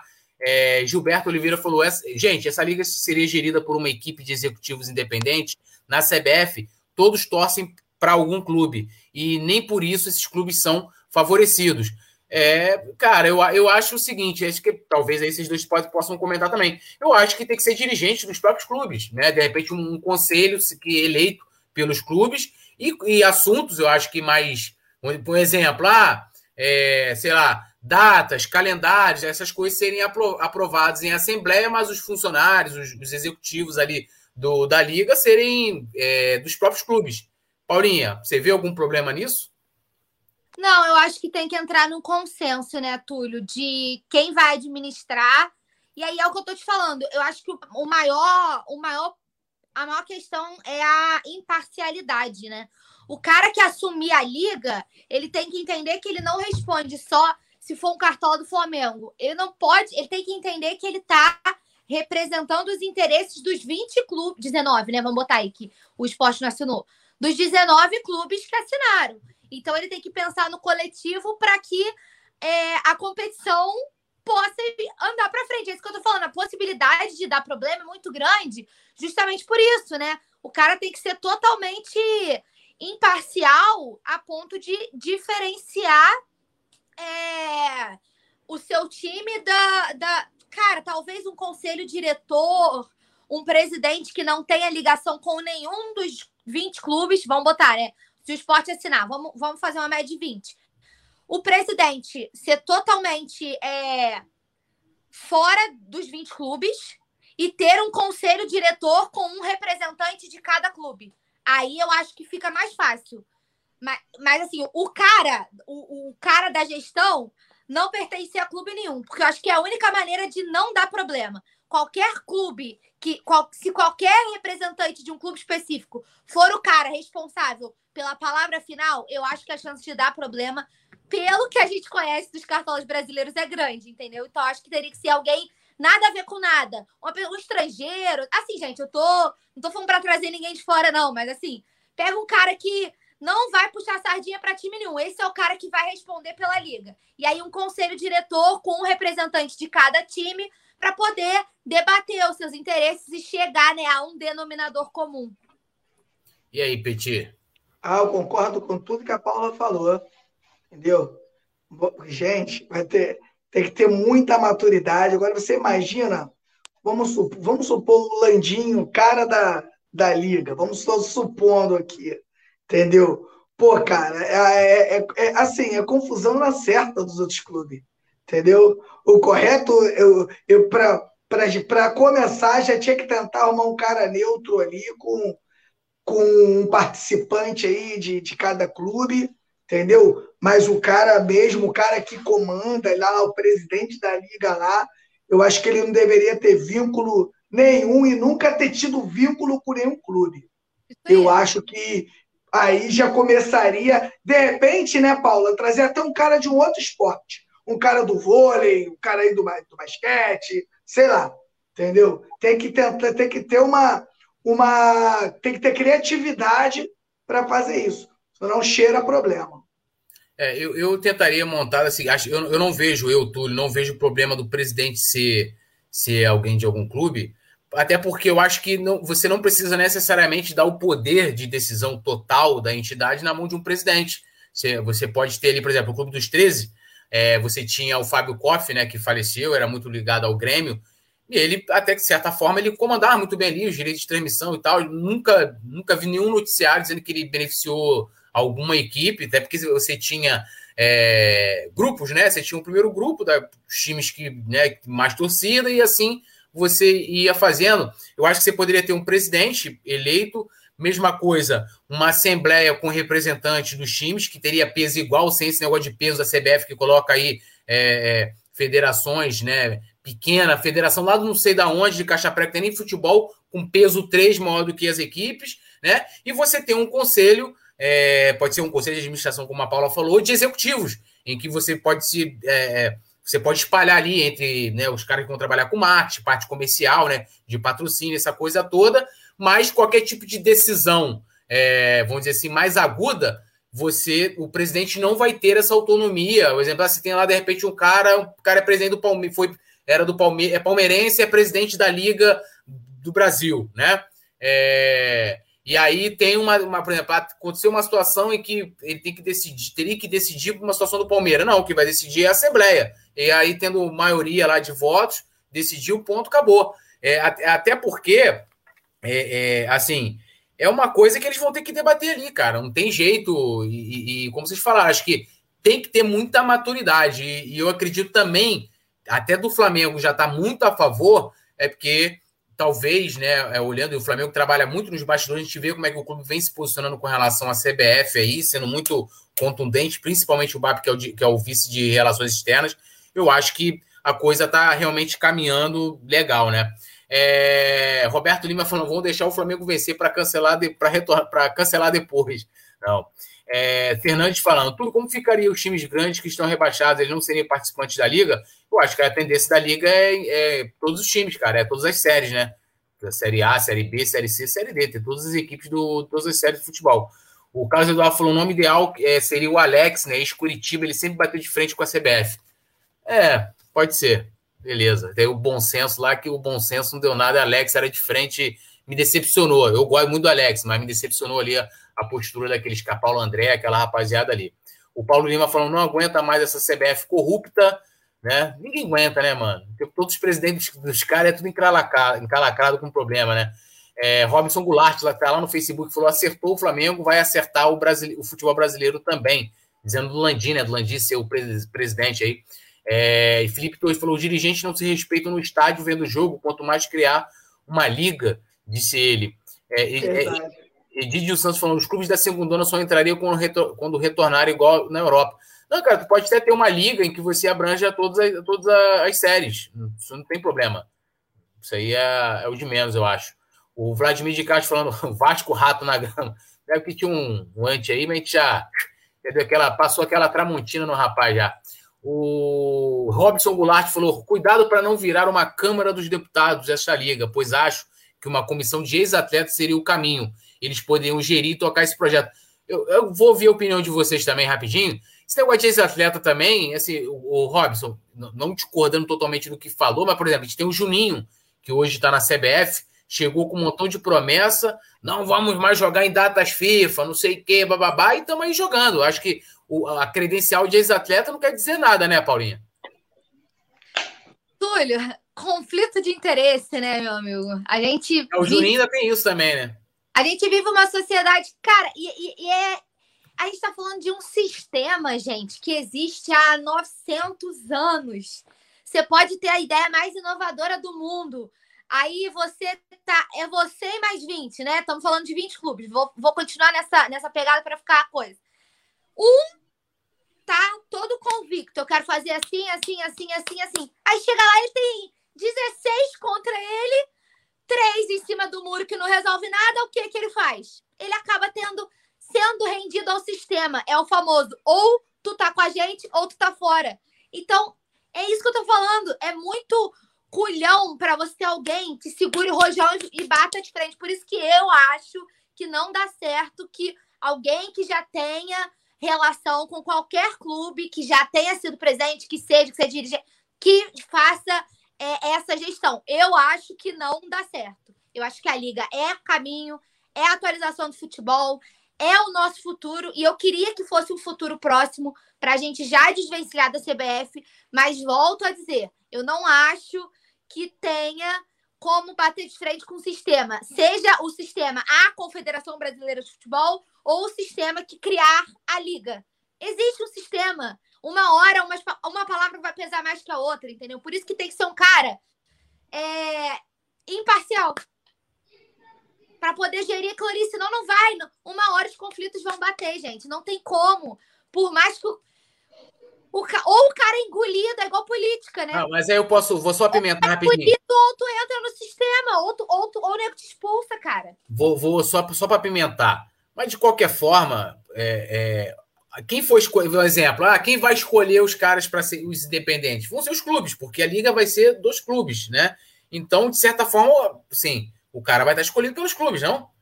Então não faria muita diferença também. Faz. Faz porque é diferente. Os clubes, é, o, é, em unanimidade, aceitarem um nome e definirem esse nome do que sair de dentro dos clubes o cara que vai representar. Eu acho que é totalmente diferente. Todo mundo chegar num denominador comum e eleger o gestor do que o gestor sair de dentro de um dos participantes. Entende o peso que eu tô querendo dizer? Não, eu sei, mas aí não necessariamente o cara precisa sair de um clube. Um exemplo. Vou dar um. Eu vou. É isso que eu tô falando. Viajando aqui. Um Talvez exemplo. Uma hora vai dar BO, cara. Não tá, tem como. Você, você, um exemplo. Indo pela forma como eu falei, você tendo um conselho, que é o conselho formado pelos clubes. O que é esse, esse conselho? Vai ser de uma espécie de um conselho deliberativo, um conselho, sei lá, soberano, um conselho que com representante de cada clube né, é, que faz parte da liga. Você pode ter clube, de repente, aí que seja, sei lá, o que, o clube faria não sendo a favor da, da, da liga. Mas você tendo representante da liga, e ali nesse conselho é que você vai eleger, sendo ele de ligado a um clube. Não porque assim, você não vai pegar alguém, por exemplo, do Flamengo, exemplo, ah, o Flamengo tem lá o Gustavo Oliveira, para assim, ó, Gustavo Oliveira, você vai sair do Flamengo e vai agora comandar a liga. Eu acho que isso não, não seria dessa forma. Você pode ter dirigentes em que tiver, tenham ligações, como a gente tem hoje na CBF, de gente que não tem cargo nos clubes, mas já teve ligação. E então você ele, iria eleger, mas os assuntos, vamos dizer assim, mais contundentes, mais polêmicos, vamos dizer assim, ele não seria decidido monocraticamente por uma pessoa, ou por um presidente, ou por um executivo. Ele teria que passar pela Assembleia. Você tendo o STJD, por exemplo, independente, né, que o STJD, por mais que ele seja independente, ele é um órgão ligado à CBF. Mas você criando uma liga, você pode ter, por exemplo, os assuntos que, é, que precisam ser julgados, a questão dos jogadores, competição, essas coisas que a gente está acostumado, continua sendo o STJD, que é um órgão independente. Questões de datas de calendário, de repente, futuramente, é, discussões de, de, de direito de transmissão, aí você leva lá para o Conselho Soberano. Mas quem vai gerir o dia a dia poderia ser essas pessoas, não que ele teria essa autonomia, tá entendendo o que eu tô falando? Assim, não que ele teria autonomia para tomar a decisão. Ah, Palmeiras vai jogar com o portão aberto ou fechado, porque jogou uma cadeira. No... Esse tipo de decisão continua sendo do STJD, entendeu? Sim, mas eu, eu acho que se você for falar de um assunto que vai passar pelo conselho, né? Que, que é o que eu falei. Vamos ter um conselho, um representante de cada clube e um cara que vai ser a palavra final. Não estou dizendo que ele vai mandar, mas e se empatar? Não, mas se empatar, geralmente não vai empatar, né? Mas, mas é se empatar. É um cara isento, entendeu o que eu tô querendo dizer? Se empata, a palavra final não é de quem? Não é do cara que é o. o... Não, mas aí, de certa forma, a maioria vai estar. Tá, por exemplo, vamos supor que. Ah, olha... Aí a gente, tem que, a gente tem que debater hipoteticamente tudo se empatar. Quem resolve? Não, beleza, olha só. Se você, se você vai botar um conselho em que a maioria, o Petit pode falar também, é, que você vai colocar que a maioria vai decidir, tipo igual lá no Flamengo. Flamengo você tem lá o conselho, né? É, então, pô, você tem a parte política, que também vai ter na liga. Então, às vezes você pode ter algo de interesse. Vou dar um exemplo. Ah, de repente tem um clube, eu acho difícil, que ache que não, te, que não tenha que parar o campeonato durante as datas FIFA, por exemplo. E aí, esse clube ele vai trabalhar nos bastidores. Normal. É uma coisa natural, né? Agora, se você tem lá, por exemplo, ah, ó, havendo empate, né? Você tem lá no estatuto da liga.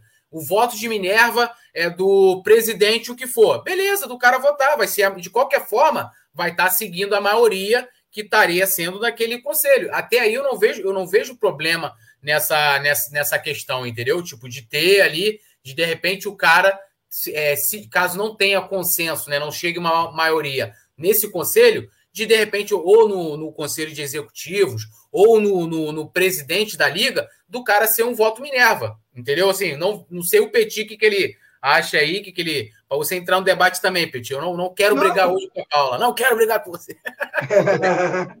É, não, concordo. É, é, que o assunto é complicado, Túlio. O assunto é complicado, é, é difícil, cara. É muito difícil. Quando se trata de interesse. Ah, olha só, não vamos muito longe, não. Vamos nessa parceria aí do, de Fla-Flu, de Flamengo e Fluminense, o que já acontece numa parceria de dois clubes só. Só são dois. Imagina 20. Jesus, cara, é muito difícil, Túlio. É muito difícil, muito difícil mesmo. Vai dar pano para manga. Mas, como você falou, fazendo a democracia, voto direitinho, a maioria vence e tal, sempre vai dar problema, mas pelo menos vai dar problema de uma forma democrática. É, é ó, tem jeito. O Júlio César do Nascimento Sobral. Que, que canal irá transmitir o jogo? Aqui, Coluna do Fla amanhã, a partir das 20 horas. Você já cola aqui com a gente, que a gente está aqui, ó, bombando com geral. É, Marcelo Duarte falou que a gente não sabe do que estão falando. A gente está falando da Liga Nacional. Quem não sabe, talvez seja o Marcelo, né? Que não falou nada até agora, nem sei qual é o comentário dele. E está ali, é, ao invés de trazer ideias para o debate, como a rapaziada que o Erivaldo Júnior, por exemplo, ele prefere ofender as pessoas. A pessoa jurídica criada pelos clubes será dirigida por um CEO, CEO que executará as funções definidas em si documento constitutivo, torcendo aqui para isso dar certo. É, o Joelson Salles falando aqui do, do Kleber Leite, o Cadu RN, estão arrumando um jeito de parar o Flamengo, mas eu não vejo sentido nisso. Todo mundo diz que a CBF é contra o Flamengo. E agora pô, vai se criar uma liga para tirar o campeonato da mão do CBF, vai dizer isso também. É, o Rony perguntou se o jogo é amanhã, o jogo é amanhã. E, cara, a gente ainda tem aqui um assunto para debater, que é a questão do Diego Alves, né? Então, eu vou ser rápido, sucinto aqui para levar aqui para a bancada, que é o seguinte: saiu no site, né?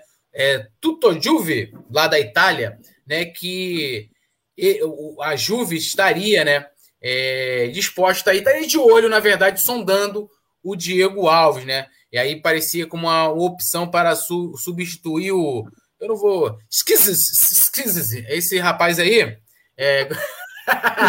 esse nome aí. Esse nome aí.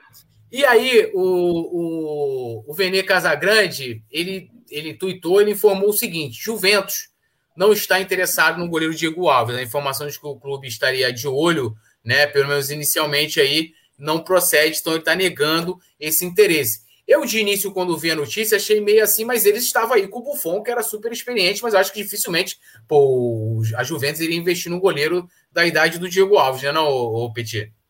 É, eu acho difícil também. Diego Alves, ele tá, já já já tá indo, já acho que ali já passou do meio, né? Um pouquinho do meio da carreira já pro pro final, ele ainda tem o problema das lesões também, que são constantes. Eu acho difícil. Eu acho que é nem só a Juve, não. Eu acho que qualquer outro clube aí investir aí, a parte técnica você ganha muito, né? Mas ele já está numa idade avançada, né? Eu não sei se, se valeria a pena hoje investir num goleiro da idade do, do Diego Alves. E é bom que não vale a pena mesmo, não, para deixar ele aí, porque pô, quando o Hugo vai pro gol, cara, tem que tomar remédio. Ainda bem que o Hugo é aqui do lado de casa, aqui, mano. Pelo amor de Deus, Senhor Jesus do céu amado. Pelo amor de Deus, faz isso comigo, não. O Gabriel tá dando menos susto do que o Hugo, cara. O Hugo, oh meu Deus, o Hugo assusta, cara. Jesus.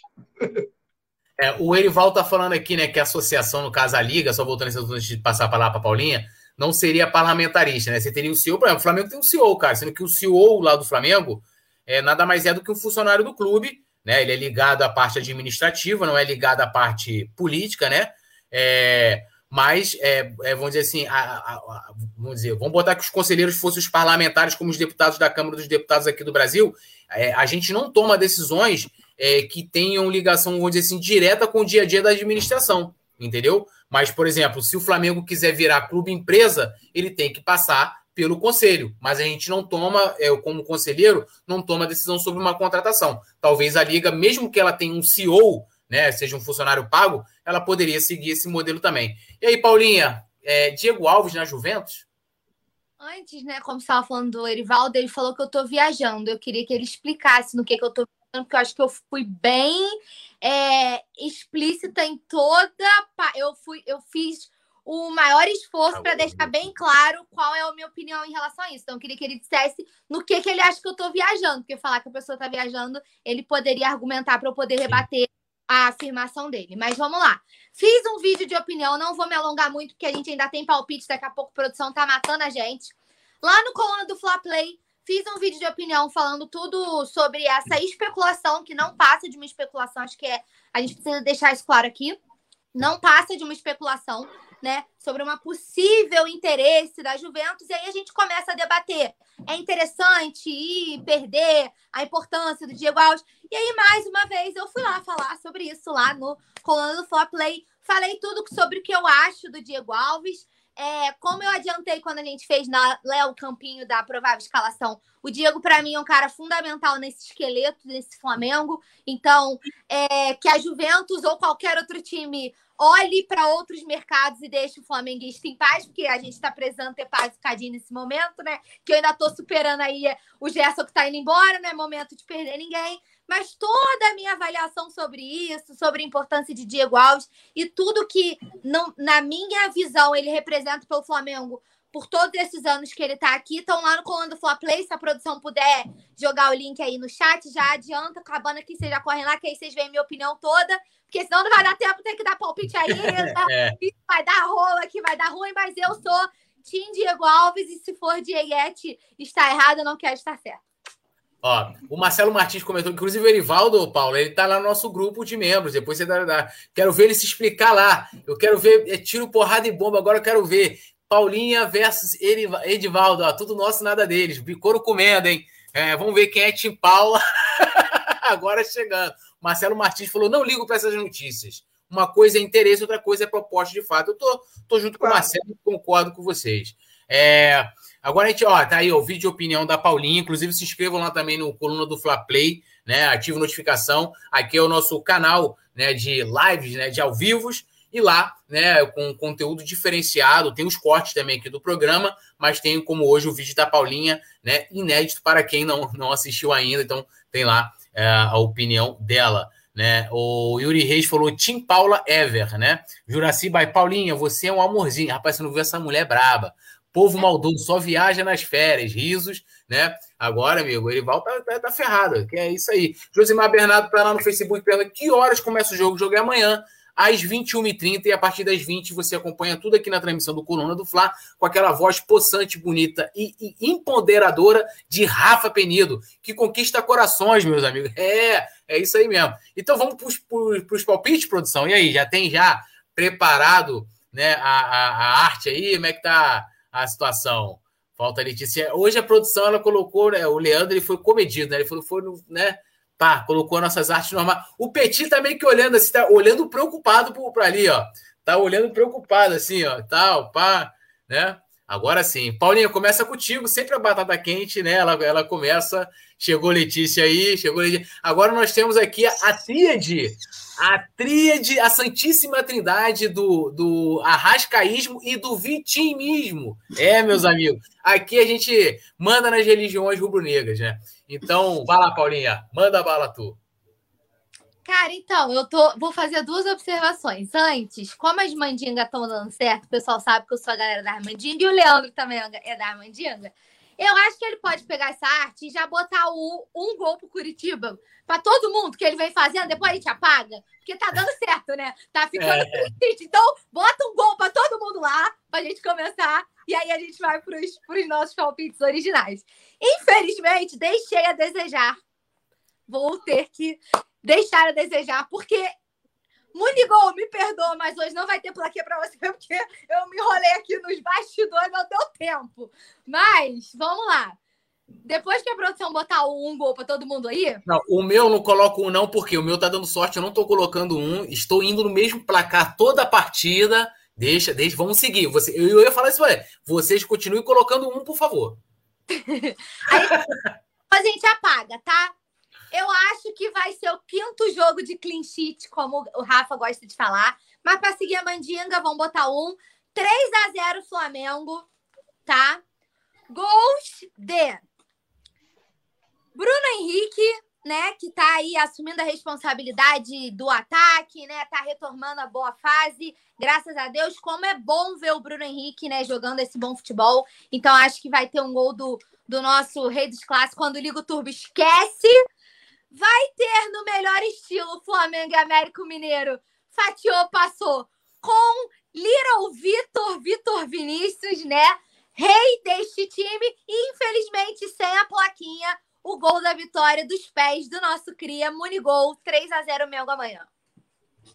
Ó, eu vou o seguinte, inclusive tá nas redes lá do Coluna, no nossos palpites amanhã, 4 a 0 Mengão, dois gols dele, ó, ó, ó, Miguel, aqui, ó, ó, ó, Munigol, dois gols de Munigol, um gol do Vitinho e um gol do Bruno Henrique, tudo nosso, nada deles, passa a reg, próxima fase. Vai lá, Petit. 3 a 0 Mengão. Bruno Henrique, Vitinho e Muniz.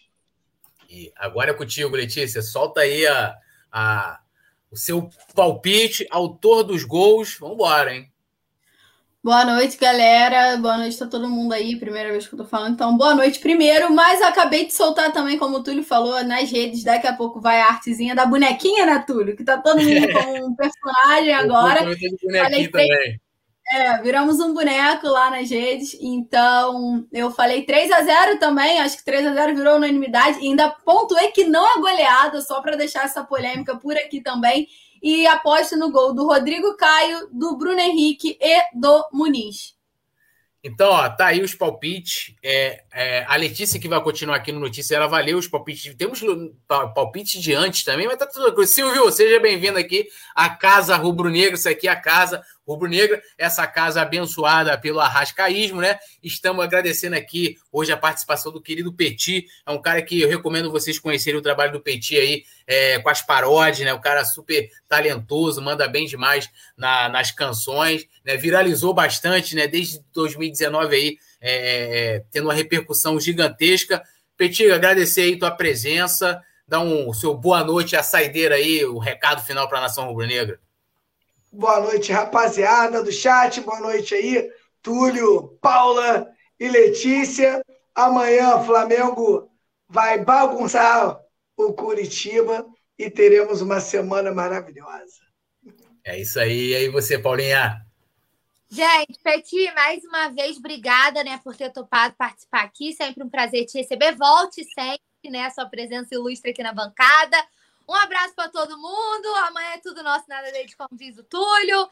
A transmissão mais pé quente rubro-negra da internet começou hoje com esse pré-jogo, né? E agora a gente vai para a redação. A Letícia toca as notícias e tudo certo. Amanhã, mais uma vitória, mais um clean sheet, se Deus quiser, porque tô gostando dessa parada de não tomar gol, tô ficando eita né? Amanhã já é quase final de semana, né? A gente já começou a semana feliz. Aí já vai como? Já tá quase sextando. Aí você já fica nada, nada bala, filho. Flamengo ganha nada bala, nada bala.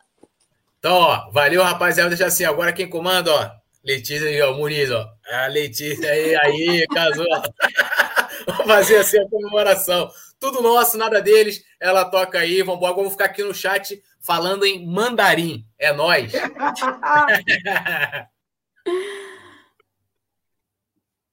Boa noite, galera. Todo mundo por aqui. Nos despedimos desse resenha. Já demos alguns palpites. Estou olhando aqui os palpites de vocês. Eu vou ler um comentário curioso. Túlio está no chat, que eu tenho certeza.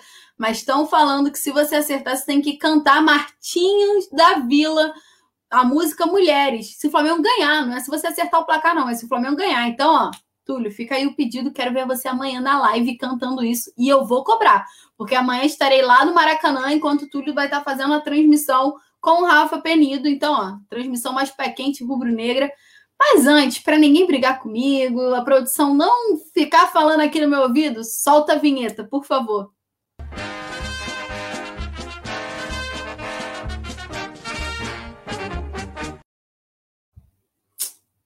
Ninguém vai brigar comigo, né? Eu nunca mais esqueci a vinheta depois que tomei um esporro, então assim, tá tudo bem. Brin brincadeira, eu nunca tomei um esporro, não, mas é sempre porque eu falo Letícia vinheta, aí eu não esqueço. Mas, ó, já tô vendo a galera aqui comentando, Paulo, Paulo Lima, Leciana tá por aqui também, Vladimir 3 a 0 Flamengo no Curitiba, Yuri Reis tá por aqui também, tá todo mundo por aqui. Então já vou começar falando sobre Diego Carvalho chegou também. Então, ó, vou começar falando sobre essa marca aí do Flamengo nesse mundo digital, que o estudo apontou o Flamengo com uma marca digital superior a 30 milhões de dólares. 30 milhões de dólares é o que o estudo apontou que vale a marca do Flamengo no mundo digital.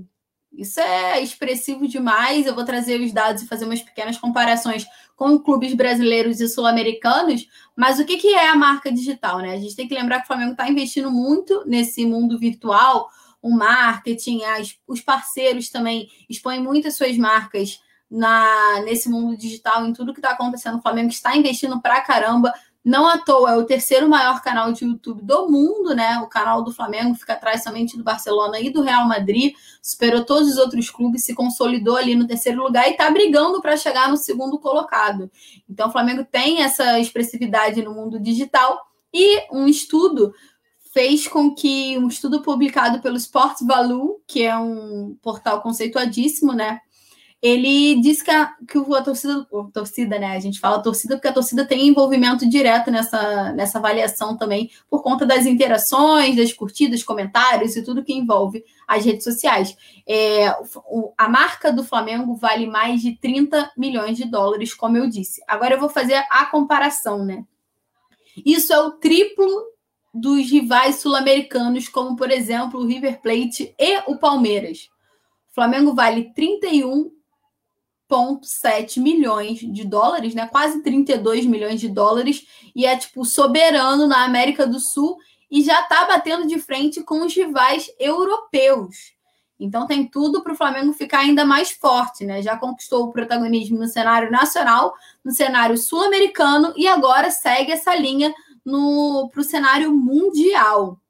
É... Rogério Marques está dizendo que o BRB está quase batendo um milhão de contas. Se bater um milhão de contas, esquece, que aí o dinheiro vai entrar, o cofre vai ficar cheio, porque é uma das metas do Flamengo. É... Danilo, rubro-negro, um, um, um salve para você. Você está em Manaus, estou mandando um beijo. Paulo Lima está dizendo: desse jeito, o Flamengo vai ser convidado para jogar a Champions League. Daqui a pouco está quase lá. É, 3 a 1 para o Flamengo, galera tá dando bastante palpite. Pode colocar o palpite. Vladimir, boa noite para você. Michele, boa noite para você também. Alan tá por aqui, tá todo mundo por aqui. Marcelo Martins. Sérgio de Paula tá dizendo 4 a 0. É... Vladimir tá, tá por aqui dando salve para todo mundo que trabalha no Coluna.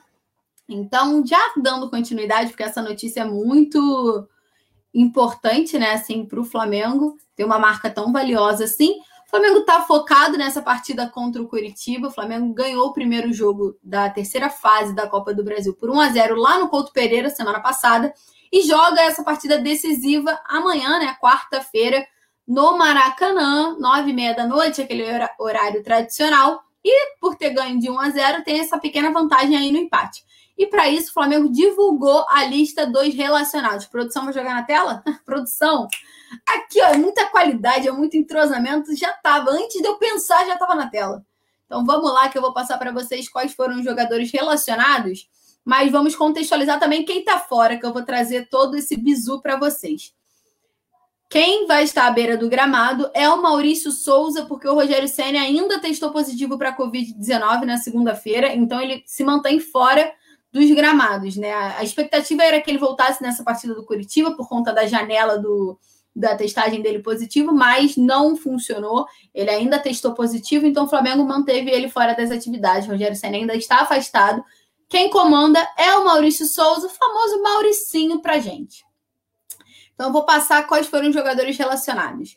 Bruno Henrique, Bruno, é, Bruno Viana, Diego Ribas, Diego Alves, Felipe Luiz, Gabriel Batista, Gerson, Gustavo Henrique, Hugo Souza, Hugo Moura, João Gomes, Léo Pereira, Mateuzinho, Max, Michael, Rodrigo Muniz, o Munigol, Renê, Rodinei, Ramon, Rodrigo Caio, Rian Luca, Vitinho, William Arão e Yuri são esses jogadores relacionados para essa partida contra o Coritiba pela terceira fase da Copa do Brasil, que vale classificação para as oitavas de final. A gente tem que deixar sempre claro e lembrar disso, que daqui a pouco começa o mata-mata da Copa do Brasil e para o Flamengo jogar o mata-mata precisa se classificar amanhã de fato, né?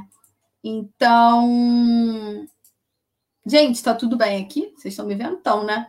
É, Rogério Marques já está dizendo 3 a 0 Natanael Lima 2 a 0 de novo. Amanhã, meio a zero já é, ó. Flávio Lúcio, 4 a 1 Ó, Lê, consegue. Lê a produção. Produção, consegue jogar de novo relacionados para a gente dar uma passadinha? Quem não está relacionado, se puder, joga aí que a gente dá uma lida de novo. Que o Yuri Reis estava por fora dos relacionados. Yuri, ficou off do coluna hoje, a gente soltou cedo já. Tem que ficar de olho no site, que antes de estar tá tudo aqui no YouTube, tá tudo no colunadofla.com. Então, se vocês ficarem ligados, vão ter todas as informações em primeira mão, que a galera da redação é sensacional. Ó, Flamengo tem de desfalque os jogadores que estão na Copa América. E eu vou lembrar quem são. Arrascaeta com a seleção do Uruguai, Maurício Isla com a seleção chilena, Pires da Mota com a seleção do Paraguai. Tem notícia do Pires daqui a pouquinho. Tá de saída de novo do Flamengo ou não tá? A gente vai trazer todas as informações. Everton Ribeiro e Gabriel Barbosa, né? O Gabigol estão com a seleção brasileira. Ou seja, são cinco desfalques é, que estão convocados pela, para a Copa América, né? Além disso, tem outros jogadores, como, por exemplo, o Thiago Maia, que está fora ainda, né? Ele está nesse processo de transição. Há uma expectativa para ele ser relacionado ainda no mês de junho Burburinhos falam que talvez seja, possa ser relacionado até para a partida do fim de semana. Aquela presençazinha no banco ainda não está garantida, que o Flamengo está fazendo o trabalho de transição dele muito calmamente para não ter nenhum problema, né? Não se precipitar. Mas até o final de junho, início de julho, o Thiago Maia com certeza vai voltar a ser relacionado. Mas por enquanto, para essa partida, como a gente viu, ele está fora. Quem também está fora é o Pedro, que testou positivo para a Covid-19, tá afastado, tá cumprindo quarentena, tá ativo nas redes sociais agora, tá mandando várias mensagens, conversando com vários torcedores, tranquilizando a situação. E também tem o César, né? O goleiro César, ele ele fez uma cirurgia no joelho e está afastado, está no departamento médico. Então, ao todo, o Flamengo tem todos esses desfalques para a partida de amanhã. Só para situar vocês, né? É sempre bom ficar sabendo. Rogério Marques está dizendo: pelo amor de Deus, Diego Alves não pode ir embora. Já vou trazer a notícia do Diego Alves com a, Ju, a Juventus. É... Ah, Yuri, eu não entendi a piada, né? Desculpa. Foi relacionado de novo, Yuri. Ele foi relacionado de novo, o menino da base, está sempre por lá também agora. Vamos lá. Agora eu falei dos convocados que estavam com, que estão né, na Copa América, disputando a Copa América, que com isso eles serão desfalque aí pelo mês de junho todo, mais ou menos. Além disso, o Flamengo já liga o alerta porque tem os Jogos Olímpicos por aí. E o que, que está acontecendo? Saiu uma pré-lista né, do, dos Jogos Olímpicos, vazou, se eu não me engano, foi um jornalista da ESPN que divulgou a lista do pré-olímpico do André Jardine, e quatro nomes do Flamengo apareceram nessa lista. E eu vou trazer quem são. Pedro e Gerson, que hoje ele ainda é do Flamengo, mas na época da Olimpíada ele já vai ser atleta do Olympique de Marseille, porque o Gerson faz a última partida pelo Flamengo no dia 23 de junho, nesse mês. E a Olimpíada é só dia 10 de julho. 10 de julho ele já é um problema do Olympique de Marseille. Mas ainda hoje, né, falando sobre isso, são quatro atletas do Flamengo. Pedro, Gerson e agora dois nomes curiosos. Gabigol e Rodrigo Caio estão presentes na pré-lista de André Jardine para as Olimpíadas. E eu quero saber o que, que vocês acham sobre essa possível lista aí, né? Mas eu vou trazer que é o seguinte: o que a gente conseguiu descobrir é que a, CBF, em comum acordo assim, com os clubes, está combinando, já até avisou o André Jardine que não é para convocar os jogadores que estiverem na Copa América. Ou seja, o Gabigol não poderia disputar as Olimpíadas. Seria um acordo meio da CBF com os clubes brasileiros, né? E os clubes fora do país também, porque a gente tem que lembrar, eu até trouxe isso no Notícias de ontem, o Marquinhos, o PSG não liberou o Marquinhos e não liberou também o Neymar para as Olimpíadas. Assim como o Palmeiras também não quer liberar o goleiro Everton, que são três jogadores que estão na Copa América. Então, é muito provavelmente o André Jardine não deve convocar o Gabigol porque ele está na Copa América perante esse acordo. O Gerson já não vai se caracterizar como um desfalque para o Flamengo, porque ele já vai estar no Olympique, né? Mas está nessa lista aí. E tem o Pedro e o Rodrigo Caio, que são jogadores que preocupam. O Pedro tem idade olímpica. O Rodrigo Caio se encaixaria na exceção, né? De poder convocar é, alguns atletas mai maiores da, da idade olímpica, né? Maiores que 24 anos. Então, o Flamengo já está de olho, está monitorando sobre isso. E tem uma curiosidade: o Flamengo pretende não pretende liberar os jogadores, né? O Flamengo está bem irredutível nessa ideia de, de liberar o atleta para disputar as Olimpíadas. E como a gente sabe, né, é, é, bem lógico que é uma decisão completamente do Rodolfo Landim, presidente do Flamengo, é quem vai autorizar ou não a ida dos jogadores para as Olimpíadas. Claro que rola uma conversa com a comissão técnica, uma comissão, uma conversa com o próprio jogador, porque a gente tem que olhar para o lado do jogador também, é importante para o jogador estar numa Olimpíada, talvez seja muito interessante para o Pedro, então talvez possa pesar para ele isso, mas quem vai dar a caneta, né? A gente brinca, quem vai dar a canetada, quem vai afirmar se vai ou não é o Rodolfo Landim. E ao que tudo indica, o Flamengo não está muito animado nessa ideia de liberar os atletas, não. Quero saber o que, que vocês estão achando. É, o Rogério Marques está dizendo: não temos que liberar ninguém. O Vladimir está dizendo: Gerson é coisa do passado, Thiago Maia vem aí. Daqui a pouco ele está vindo. É, Vladimir está dizendo: amanhã é 3 a 0 O Rogério Marques está dizendo também que Rodrigo Caio não pode ir e nem o Pedro para essa seleção olímpica. Então, Paulo Lima, verdade, você pontuou bem. Nessa data, o Gerson já é jogador do Olímpico de Marseille, mas aqui na pré-lista a gente tem, por enquanto, hoje, quatro atletas do Flamengo. Mas é bem verdade, eu já trouxe isso, que na época das Olimpíadas, que a primeira partida, se eu não me engano, né, a abertura das Olimpíadas é dia 10 de julho. E o Gerson se despede do Flamengo no dia 23 de junho, na partida contra o Fortaleza. É a galera que não tá nem um pouco feliz com a CBF, não, que é todo mundo quer que o Landim não libere os jogadores, não libere os atletas. Então, ó, já estou ficando aqui de olho com vocês para ver o que vocês estão achando disso. Estou vendo que vocês não estão gostando da ideia.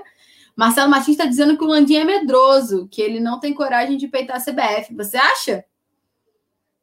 Não sei, eu acho que ele tem coragem sim, acho que é bem capaz, mas eu acho, a minha opinião é que conta muito também o jogador, né? Então, se o jogador vai querer ou não o Gabigol já é campeão olímpico, o Rodrigo Caio já é campeão olímpico, mas, por exemplo, o Pedro não é campeão olímpico. Então, para ele, pode contar isso. Fora que eu, eu penso também que é uma vitrine para o atleta, né? É, Vladimir está dizendo: eu gostaria que os árabes comprassem Vitinho, Michael e Léo Pereira. Falando nisso, né, tem uma expectativa de que o Flamengo receba uma proposta pelo Michael. O empresário dele já está, inclusive, lá no, no mundo árabe. Ó, a mamãe tá mandando por aqui, ó. Exatamente. É, já tem uma, uma proposta né, no mundo árabe, o empresário dele está dando uma olhada e a tendência é que traga oficialmente para o Flamengo nas próximas semanas.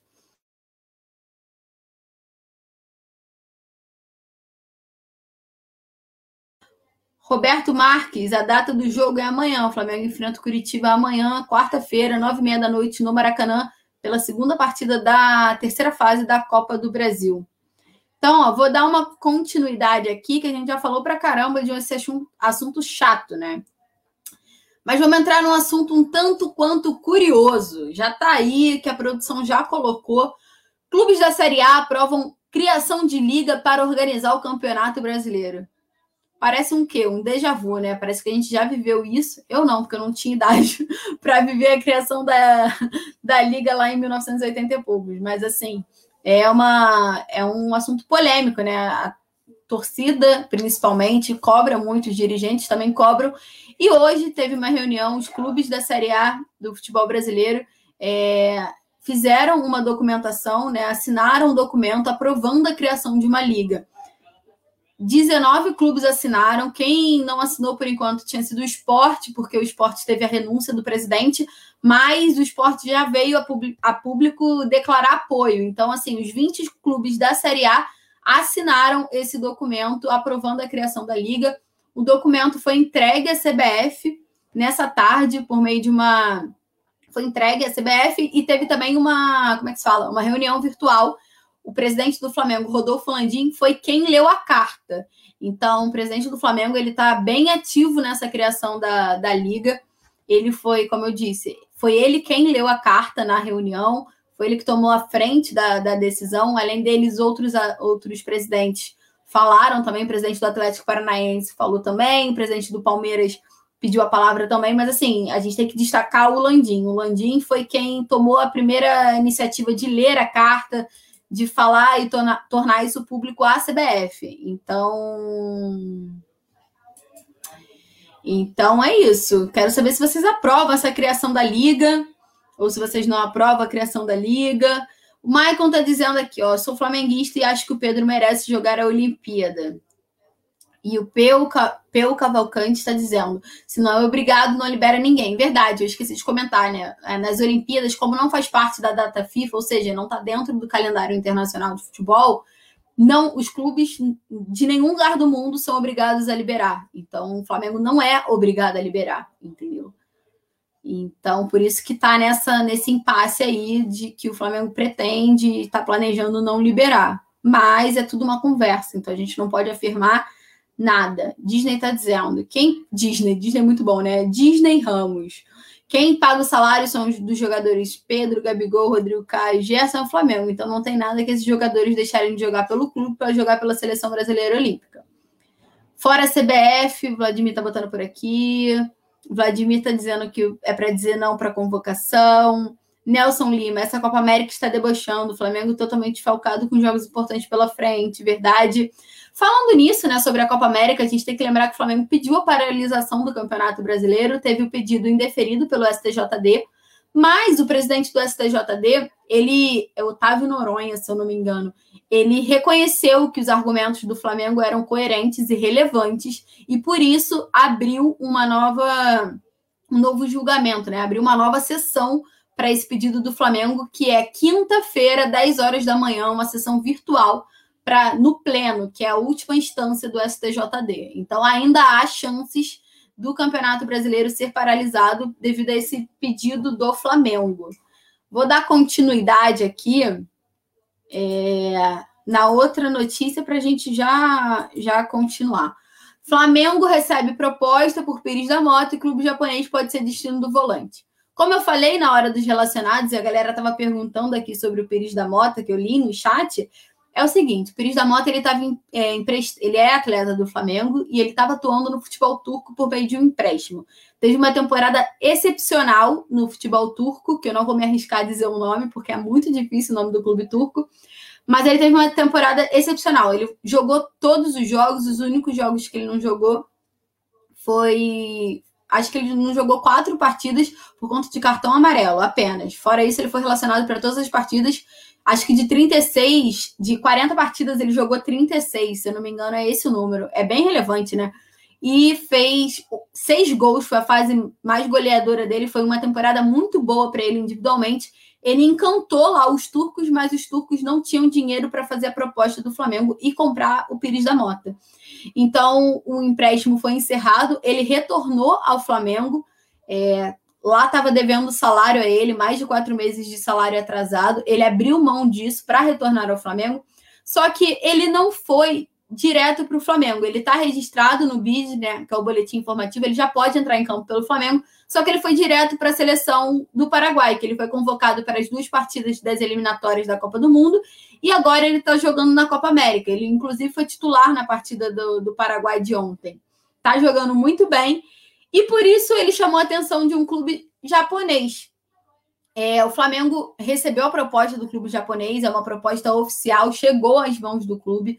O clube curtiu a proposta, deu ok para a negociação, mas a proposta não agrada tanto ao jogador. Então, provavelmente o Pires da Mota deve ficar aí no Flamengo, porque é o que tudo indica.